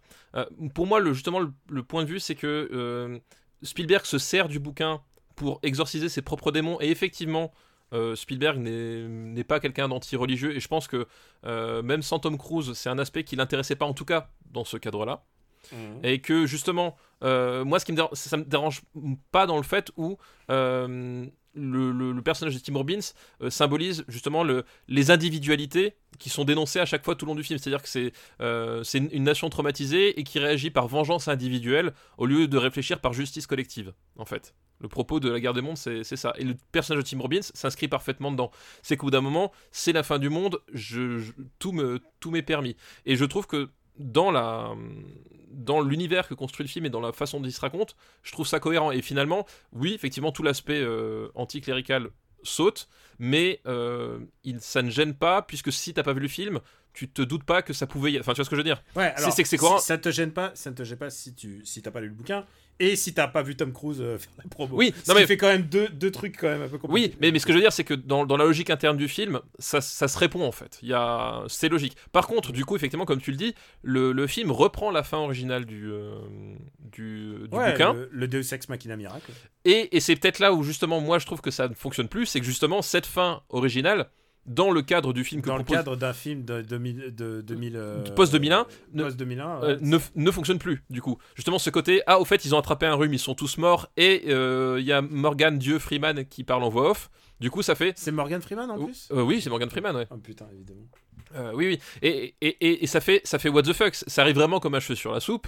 Et, euh, et effectivement, et du coup, euh, il a voulu le garder parce que, parce que justement, c'est la fin du bouquin et que c'est fort dans le bouquin. Mais que dans le, cadre de son film, cette fin-là ne fonctionne plus, en fait. Et, finalement, moi, j'aurais préféré que justement, il, il, il aille jusqu'au bout de la démarche, que il apporte une fin qui, qui ait plus de sens. Euh, parce que du coup, le- ce, qui, ce, qui, ce, qui, ce qui est dommage, c'est que dans le, avec cette fin-là, au dernier moment, il trébuche et t'as l'impression que ça donne un- ça- c'est un film de prosélytisme en fait. Mm. Euh, parce que justement, euh, comme les personnages C'est sont. Dieu finalement. c'est Oui, Dieu, c'est- bah, ça, c'est- oui, c'est c'est littéralement Dieu. Enfin, justement, c'est le problème, c'est que comme les personnages sont, sont blancs, que c'est euh, que c'est Spielberg, que c'est un pays. Ah, euh, j'étais même pas rentré dans cette Non, mais- optique-là, mais, ouais. oui, mais que mais que c'est que c'est un que c'est un pays euh, que c'est un, que c'est un pays euh, chrétien, enfin que que pro- protestant catholique, on s'en fout. Mais l'idée c'est ça, c'est que du coup, forcément, l'analogie de, la voix de Morgan Freeman, ça tombe sur Dieu. Enfin, je veux dire, il y a- une- logique euh, qui, se poursuit et qui effectivement a rien à foutre là dans le cadre du film et qui va pour le coup donner l'impression d'un discours prosélyte. Et je trouve cette fin complètement ratée. Euh, je trouve vraiment les dix dernières minutes vraiment complètement complètement ratées. Elles ont rien à foutre là, Euh, alors même qu'elles sont fidèles au bouquin. Et, euh, et c'est peut-être, enfin c'est pour moi la plus grande euh, limite du film, c'est que c'est qu'à la fin ça s'écroule de façon un peu absurde comme ça quoi. Et, et effectivement, la deuxième moitié est moins réussie que la première. C'est incontest- incontestablement. Mais je trouve la première tellement réussie et euh, que, euh, que au final, moi je trouve le film vraiment très bien. Mais je, je comprends tout à fait ceux, ceux qui, qui, qui, qui- vont me dire euh, oui, la fin, la fin est ridicule, ça détruit le film pour moi. Je peux le comprendre. Bah du coup, euh, on s'est exprimé. Où est-ce qu'on va le mettre? Je te fais-moi une offre et puis je te dirai. Alors, Moi j'ai un film en tête. J'ai un film en tête. t'as un film en tête? Mm. Euh, Attends, je vais regarder parce que j'ai déjà regardé Où est Sunshine? C'est que marrant parce que c'est exactement le film auquel oui. je pensais. ça va en dessous de Sunshine, hein, de toute façon. Ah bon, bah écoute, on est d'accord. Voilà, ça va en dessous de Sunshine, ça, ça y a pas de. Mm. Moi, je le mettrais. Ça reste quand même, ça reste quand même dans la première moitié. hein. Oui, oui, oui, bien sûr. Moi, tu vois, je le mettrais. euh, Je, mettrais... je peux pas le mettre en dessous de Taken, par contre, c'est impossible. Euh, I got you. Ok, pas de problème. Donc, on peut le mettre en dessous de Zero, par exemple. D'accord, ouais, très bien. Tu vois? Ouais. Putain, t'as été, euh, putain, mais t'as, été vraiment bayrou là sur ce coup-là. Ah ouais, ouais, ouais, t'as vu ça T'as, été. euh, Ah, je t'ai filouté là, hein Ah putain, je très très petit. Ouais non. Ah, En plus, t'as pas de bol parce que pour le coup, c'est, tombé sur un film que, que, que j'ai beaucoup cogité pendant de nombreuses années. Oui, parce non, euh, pourquoi j'ai pas de bol? Au contraire, Non, non. je suis content d'en parler parce que t'as une opinion sur le film. Non, oui, mais c'est parce qu'après, il y a des, des films que je maîtrise moins bien, mais c'est surtout que c'est un film qui est globalement, enfin, je le trouve en tout cas, euh, d'un point de vue euh, réceptif, qui est assez détesté en fait. Ah, moi je trouvais que justement, Ah, moi- à chaque moi- fois, il y a plein de gens qui me disent Ah, la guerre des mondes. Et, euh, Moi, fais, en, en- en- dehors, je sais pas, enfin, de tous les gens que je connais, plus ou moins, en dehors de, de l'homme de très bon goût sûr qui est, qui est Prodigy, je- la plupart des gens détestent ce film-là. Et du coup, c'est un film que j'ai eu, euh, dont j'ai eu l'occasion de parler à de nombreuses reprises pour le, pour le défendre. Quoi. De toute façon, tant qu'on est d'accord pour dire que c'est genre dix fois mieux que euh, Ready Player One, moi, tout me va. Ah bah attends, Ready Player. ah, putain, j'ai hâte. T'as pas hâte euh, Dans 500 jours, dans 500 jours, on commence. euh, les- on, com- On, commence, hein. ah, on commence les années 2010, c'est vrai. Putain, non, mais les gens vont pas nous envoyer Ready Player One dès le début. Faut pas. Il y a tellement de films à voir avant. Après, il faut bien des bottom shooters aussi. Hein. C'est vrai. C'est vrai. Oui, oui, bien sûr, bien sûr, mais bon. euh, bon, merci Mathieu pour sa liste. Merci Mathieu pour ton excellente liste. Et, euh, et puis, on va passer à ta reco. Et oui, on va passer à Marocco. Euh, bah, je l'avais euh, annoncé dans le dernier épisode, mais du coup, euh, Marocco n'est autre que euh, Dead Cells, euh, jeu vidéo ce qui sort sur toutes les plateformes, je crois, Même sur Switch. y compris sur Switch, qui est sorti le, le, le 7 août dernier. Euh, alors là, c'est bizarre parce que je parle au passé alors que techniquement c'est le futur, euh, n'est-ce pas? Euh, Qui est un, jeu vidéo en, deux dimensions. En gros, pour reprendre le, concept de base, c'est un Metroid, ce qu'on appelle un Metroidvania, donc issu de Castlevania, Symphony of the Night et de Metroid, où tu te balades dans des donjons pour latter des monstres, récupérer de l'équipement et essayer d'aller jusqu'à la fin du jeu parce que c'est un roguelike, c'est-à-dire que tu, quand tu meurs, tu repars depuis le début, mais comme tu as récolté des sous et de l'expérience, tu vas pouvoir débloquer des, euh, des capacités ou de l'équipement qui vont te permettre de refaire un nouvel essai, mais avec euh, plus de choix et des choix plus forts. Et donc, c'est euh, le, le principe de base du jeu. Et c'est un, un jeu fait par des Bordelais. et par une petite équipe et qui en plus s'éditent eux-mêmes. C'est leur premier vrai jeu vidéo dans le sens c'est leur premier jeu qui sort sur, sur console etc. Parce qu'avant ils avaient fait des, des jeux mobiles. Et je trouve que c'est vraiment un coup de maître mais je dis pas ça... euh, je dis pas ça euh, voilà, à la légère, c'est-à-dire que vraiment dans les, dans les cinq dernières années, ça fait partie des, des, rares jeux qui m'ont vraiment soufflé. Je trouve que le, le, la, la, comment s'appelle, la, façon dont ils ont peaufiné le concept, euh, que ce soit dans la gestion du, du loot, donc des équipements, où en fait ils sont tous utiles, et que tu peux combiner vraiment à l'infini, qui... et à chaque fois ça t'oblige à repenser ta façon de jouer, tu peux avoir tes habitudes, mais en fait tout est viable du moment que tu euh, que acceptes de rentrer dans un, dans un nouveau schéma de, de- de- d'exploration. Euh, je trouve que le, le- le- les combats sont super péchus, les animations par exemple sont, sont, vraiment, euh, sont vraiment dantesques, Euh, ça, c'est, super actif, t'as pas, de, pas de latence, t'as pas de, t'as pas de doute, c'est-à-dire qu'à un moment donné, si t'as foiré quelque chose, tu sais d'où ça vient, que ce soit dans ton esquive ou dans ton attaque ou dans... Il y a vraiment... Ah, ce- C'est Dark Soulisant, quoi. Mais alors, pour moi, c'est Dark Souls sans la caméra pourrie en fait. La caméra de Dark Souls est très bien. C'est juste que. Euh, Non, non, c'est la, la caméra de Dark Souls, c'est le, pire ennemi du jeu. Je déteste ce jeu rien que pour ça. Et surtout dans, dans Dark Souls, t'as parfois en fait un, euh, à un moment donné, peut-être à la gestion du poids, etc., qui, qui je trouve un- une difficulté artificielle à certains moments, qui fait que Stay on Dead Cells. Stay on Dead Cells. non mais voilà, non mais qui, qui fait que t'appuies sur un bouton, ça, ça met une demi seconde à réagir. Dead Cells, t'as pas ça, c'est que ça, ça réagit tout de suite. T'as voilà et t'as aucune, t'as aucune hésitation sur merde comment je suis mort. T'es pas trahi par le système à aucun moment du jeu. Et je le dis, j'ai fait, j'ai plus de 100 heures sur sur sur le jeu et jamais je me suis dit oh merde là c'est abusé, là c'est mal foutu, oh merde là la collision. Non, vraiment à chaque fois, je, je savais que j'avais déconné. Je sais qu'à un moment donné, j'avais trop pris la confiance C'est un- voilà. jeu en plateforme 2D qui a des petits accents de Metroidvania. Ah oui, mais complètement Metroidvania. Ok, Et, et justement, qui dit Metroidvania, enfin, t'as un système d'exploration. En fait, le- les, les niveaux sont agencés euh, de façon aléatoire à chaque fois.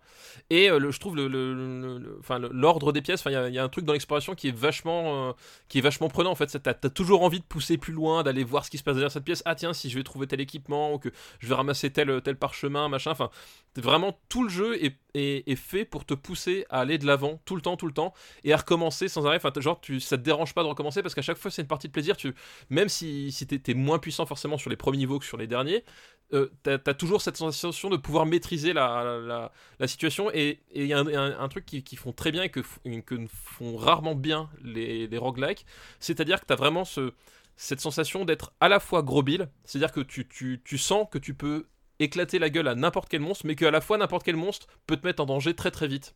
Tu sais, t'as, un, une espèce d'équilibre subtil entre tu t'es conscient que t'es, que fragile à tout instant, mais que à la fois, euh, si, tu, si tu gardes la tête froide, tu peux dominer n'importe qui très facilement. Et, et je trouve l'équilibre vraiment super.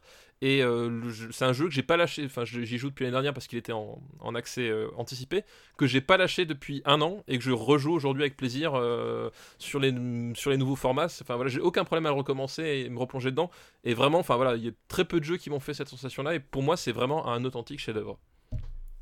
Bah écoute, je vais précommander le mien par ta faute. Et d'ailleurs, petite anecdote, euh, alors ça on verra si ce sera modifié, mais Dead Cell c'est le premier neuf que j'ai jamais mis sur Gamecult à, à un jeu.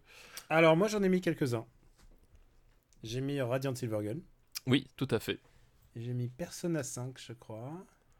Et j'ai mis Final Fantasy 12. Ah mais tout le monde fait des erreurs, enfin c'est pas grave. Ah, il est chouette. Attends, tu rigoles, il est super. Ah, je, je déteste Final Fantasy 12. Ah, mais euh, le fait que ça soit polarisant, me... je trouve qu'il vaut mieux qu'un un jeu m'évoque des choses plutôt que qui me laisse indifférent et qui tombe dans le 7. Alors tu sais, c'est ce que disait euh, Yann Moix à propos de Cinéman. Pareil. c'est con. Peut-être qu'il disait ça. Euh, sans doute qu'il disait ça, ouais. Au bout d'un moment, c'était la seule ligne de défense qu'il avait. Hein. C'est- vrai. Alors, euh, pour ma part, pour ma recommandation, euh, je pense que tu n'as pas écouté le dernier After Eight parce que tu étais en vacances et que toi, tu n'écoutes pas de podcast quand tu es en vacances. Ouais, le podcast, c'est pour les cons. Voilà, exactement. Et euh, dans le dernier euh, podcast euh, d'After Eight, donc, j'ai recommandé un bouquin qui s'appelle La Note américaine, qui s'appelle Killers of a Flower Moon, un bouquin de, Dav- de David Gran. Et c'est un chef-d'œuvre. Et voilà, je recommande encore une fois ce bouquin, qui est sorti donc en français cette année. Je pense que c'est vraiment un chef-d'œuvre qui parle bah, de comment l'Amérique a, a profité des Indiens en, les bougeant et ensuite en, spoilant leurs terres. Et là, littéralement, en leur volant leurs richesses. Et en même temps, sur le fond de la création du FBI, c'est ça aussi un détail qui a, a- son importance dans ce bouquin.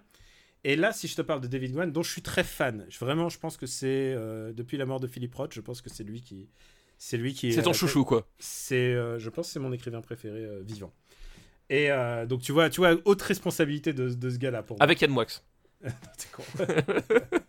J'avais re- recommandé un de ces bouquins qui s'appelle The Devil and Sherlock Holmes, qui est une nouvelle, euh, je crois, qui est même pas traduite, je suis pas sûr. Et pourquoi j'ai gardé cette reco pour, euh, pour Super Ciné Battle? Parce que tu gardes les meilleurs recours pour Super Ciné Battle, évidemment. il y a un peu de ça, c'est vrai. Euh, mais là, en l'occurrence, non, puisque j'ai fait le double. Il a écrit un, ce mec-là a écrit un article euh, qui s'appelle The White Darkness, A Solitary Journey Across Antarctica. Et c'est l'histoire du dernier mec à avoir fait ou tenté une traversée de l'Antarctique en solitaire. D'accord. Et c'est à la fois, euh, c'est à la fois l'histoire de, de Henry Wesley qui est un- donc un qui, fait cette euh, traversée en solitaire euh, de, de l'Antarctique et qui est animé par lui-même par les explorateurs euh, qui l'ont fasciné euh, dans, au début du siècle, puisque euh, puisque évidemment il n'a pas c'est pas le premier à avoir tenté ça, mais il pense, euh, mais il pense plutôt aux explorateurs du début du, début siècle, donc il y avait d'autres expéditions euh, dont un qui s'appelle euh, Ernest Shackleton, je crois. J'ai peur de me, de me gourer. C'est un article très très long qui est, pro- qui est proposé gratuitement. Enfin, il faut s'abonner, on peut s'abonner ou pas. Au- euh, par le New Yorker. C'est un article très long, c'est presque une nouvelle en fait. D'accord. Euh, un essai- c'est un essai. Et il retrace euh, finalement donc la vie de Henry Worsley. euh, Ah, mais je, mais je crois que je l'ai vu. Et en fait, je l'ai. Maintenant tu tu l'as mis sur ton pocket et tu l'as pas lu? Non, non, si, si, mais je, je l'ai. Je, je crois qu'on me l'a-. Enfin, on, on me l'a passé. Non, mais en fait, j'ai vu- circuler le, le truc et je crois que je l'ai. euh, je l'ai quelque part. Enfin, je l'ai je l'ai stocké en lien, en fait. Parce que c'est assez long, en fait. C'est, oui, c'est. C'est c'est ça va te prendre euh, ça va te prendre une après-midi à lire. Euh, Peut-être pas. Ouais, c'est ça. Donc oui, non, je, je, vois- je, je crois, je crois voir exactement ce que c'est. Je l'ai et je l'ai mis dans mes, euh, Bon. dans, dans mes, dans, dans mes petits papiers pour le pour plus tard. Cet article et je pourquoi je pense à toi, c'est parce que toi et moi on aime marcher. Toi, tu vas partir dans la dans la montagne dans pas longtemps.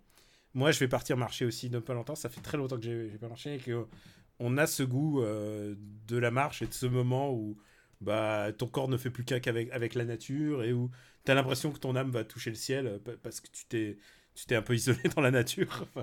Enfin, en tout cas, moi, ça, moi, ça me provoque des, des choses, des choses de cet ordre-là. Des choses comme ça. Et, euh, et qui, qui mériterait un jour, euh, un jour qu'on en- qu'on dédie un, un after eight entier sur la marche. Le problème, c'est que, c'est que Quix ne prend que la voiture. Bah en plus, il a les pieds plats en plus, ouais, tu vois. ça, Voilà. euh, je peux rien faire pour lui. J'ai les pieds plats, je crois. Moi aussi. Et, c'est pour ça que je me permets. et donc, The White Darkness est un, est un chef-d'œuvre. C'est vraiment un article. C'est du grand journalisme. C'est du journalisme à son meilleur niveau. Je pense que c'est un des meilleurs articles que j'ai jamais lu dans ma vie.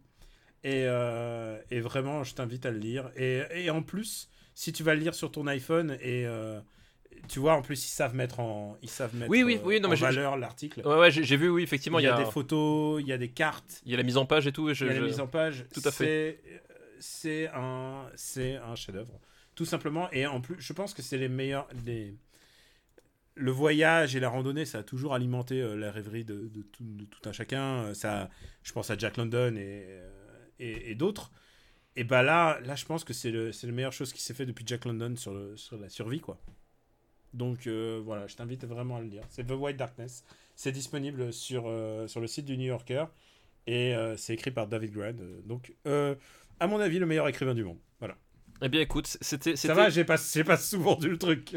Voilà, donc pas du tout, pas du tout. Non, mais les, les recos chefs-d'œuvre aujourd'hui. Voilà. Et je te conseille d'ailleurs de, de lire son bouquin, euh, son bouquin là sur euh, sur les Indiens. Ça- oui, vas- bah oui, non, mais je, je, euh, je, je- je- je me garde ça dans un coin de la tête. Voilà. Bah, je crois qu'on a tout dit. Ah Bah écoute, on, on a tout dit. Je crois qu'on a été bon. Là. Cette fois-ci, j'oublie pas de remercier les gens qui donnent au Patreon, qui, qui donnent chaque, chaque mois un petit peu de sous. Ça nous permet euh, bah, d'alimenter euh, d'alimenter les futurs projets, puisqu'il y a un projet à vous qui arrive dans pas très très longtemps. Oui, un faut- projet, voilà. projet secret, j'ai envie de dire. Le secret. Et, euh, et, j'ai hâte de j'ai hâte de voir parce que j'étais en train de discuter des euh, de discuter de, de, de tout ce qui ce qui va arriver avec avec donc le, le, le gars qui va faire le design du logo. J'ai hâte j'ai hâte de voir. Et donc merci à tous ceux qui donnent au Patreon, c'est euh, patreon.com/rpu. Et puis euh, bah toi euh, quel est ton ton où peut-on te retrouver à part euh, dans les montagnes? À part dans les montagnes, eh ben, on peut me retrouver dans, dans, After Eight, vu qu'a priori on, va parler de, de, Mission Impossible sous peu. Dans donc Game Cult, avec le montage de Dead Cells qui sera, qui sera en ligne. Puis, puis voilà, puis après, par là mon Luc, on va essayer de faire le prochain bientôt, hein, on va se caler ça. Et, euh, et puis voilà, c'est déjà pas mal. Euh, Aussi, Retro Laser aussi, il devrait sortir là euh, bientôt le numéro 4, je crois euh, où je vous parle d'affiches de cinéma, et puis voilà, voilà. Je vais prendre un petit peu de repos. Alors vous aurez ça, je serai déjà rentré, je serai déjà. Donc tout ce que je vais dire est caduque. Donc After Eight Super Ciné Battle et j'espère MDR à, à la rentrée. Euh, voilà, je, je prépare donc cette fameuse émission de jeux vidéo et j'espère euh, j'espère qu'on av- on avance à grands pas. Mais enfin à grands pas non parce que c'est les vacances en fait et il y a plein de gens qui sont pas là et il y a plein de gens Or- qui sont organi- partis. organiser ouais, les plannings, c'est toujours plus compliqué à cette période de l'année. Exactement, c'est une, période, euh, c'est une période morte pour plein de gens, sauf pour nous, puisqu'on a décidé de- d'enregistrer un, un mardi, un mardi après-midi. Voilà, exactement, pas de rupture du service public, Super Ciné Battle est là pour vous. On grave dans le marbre, euh, voilà, même en Comment vacances. Tu te la joues service public. T'as vu ça, hein, jusqu'au bout On vous rappelle aussi que le podcast est disponible sur supercinébattle.fr. Vous pouvez retrouver la master list que j'ai pris le soin d'updater. Vous pouvez euh, retrouver sur euh, YouTube aussi normalement quand je mets les épisodes.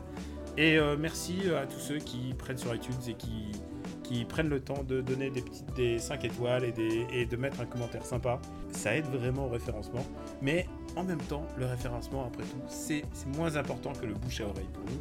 On aime, euh, on aime que vous en parliez autour de vous, que vous fassiez découvrir le podcast, et même que vous offriez le bouquin. Et oui, oui, et faut pas oublier notre livre, c'est vrai. Voilà. C'est vrai que. Putain, tu compte, deux heures de podcast et les mecs ils placent leur bouquin à la fin. Putain, on est vraiment pas des commerçants. Oui, alors, alors, c'est- alors que c'est peut-être la partie, euh, je pense statistiquement, la moins écoutée du podcast en fait. tu vois, Ah bah, c'est- vraiment, on n'a rien compris quoi. Inévitablement, c'est ce, c'est les moins écoutés quoi. Les gens écoutent plus. Oh là, bonjour Stéphane, alors t'es où dans tes montagnes? Ouais, ouais, voilà. Putain, on sait pas y faire ce genre de merde, hein. C'est vrai. Mais bon, c'est aussi pour ça qu'on continue comme ça et qu'on fait, qu'on fait un Patreon. Voilà, on vous embrasse très fort et on vous dit à bientôt. Ciao. Merci à tous, ciao. C'était un épisode pas mal. Ah putain, j'ai chaud. Putain, moi j'ai, eh, je me suis mis à tout nul. Je sais pas si je vais garder ça. euh. Euh...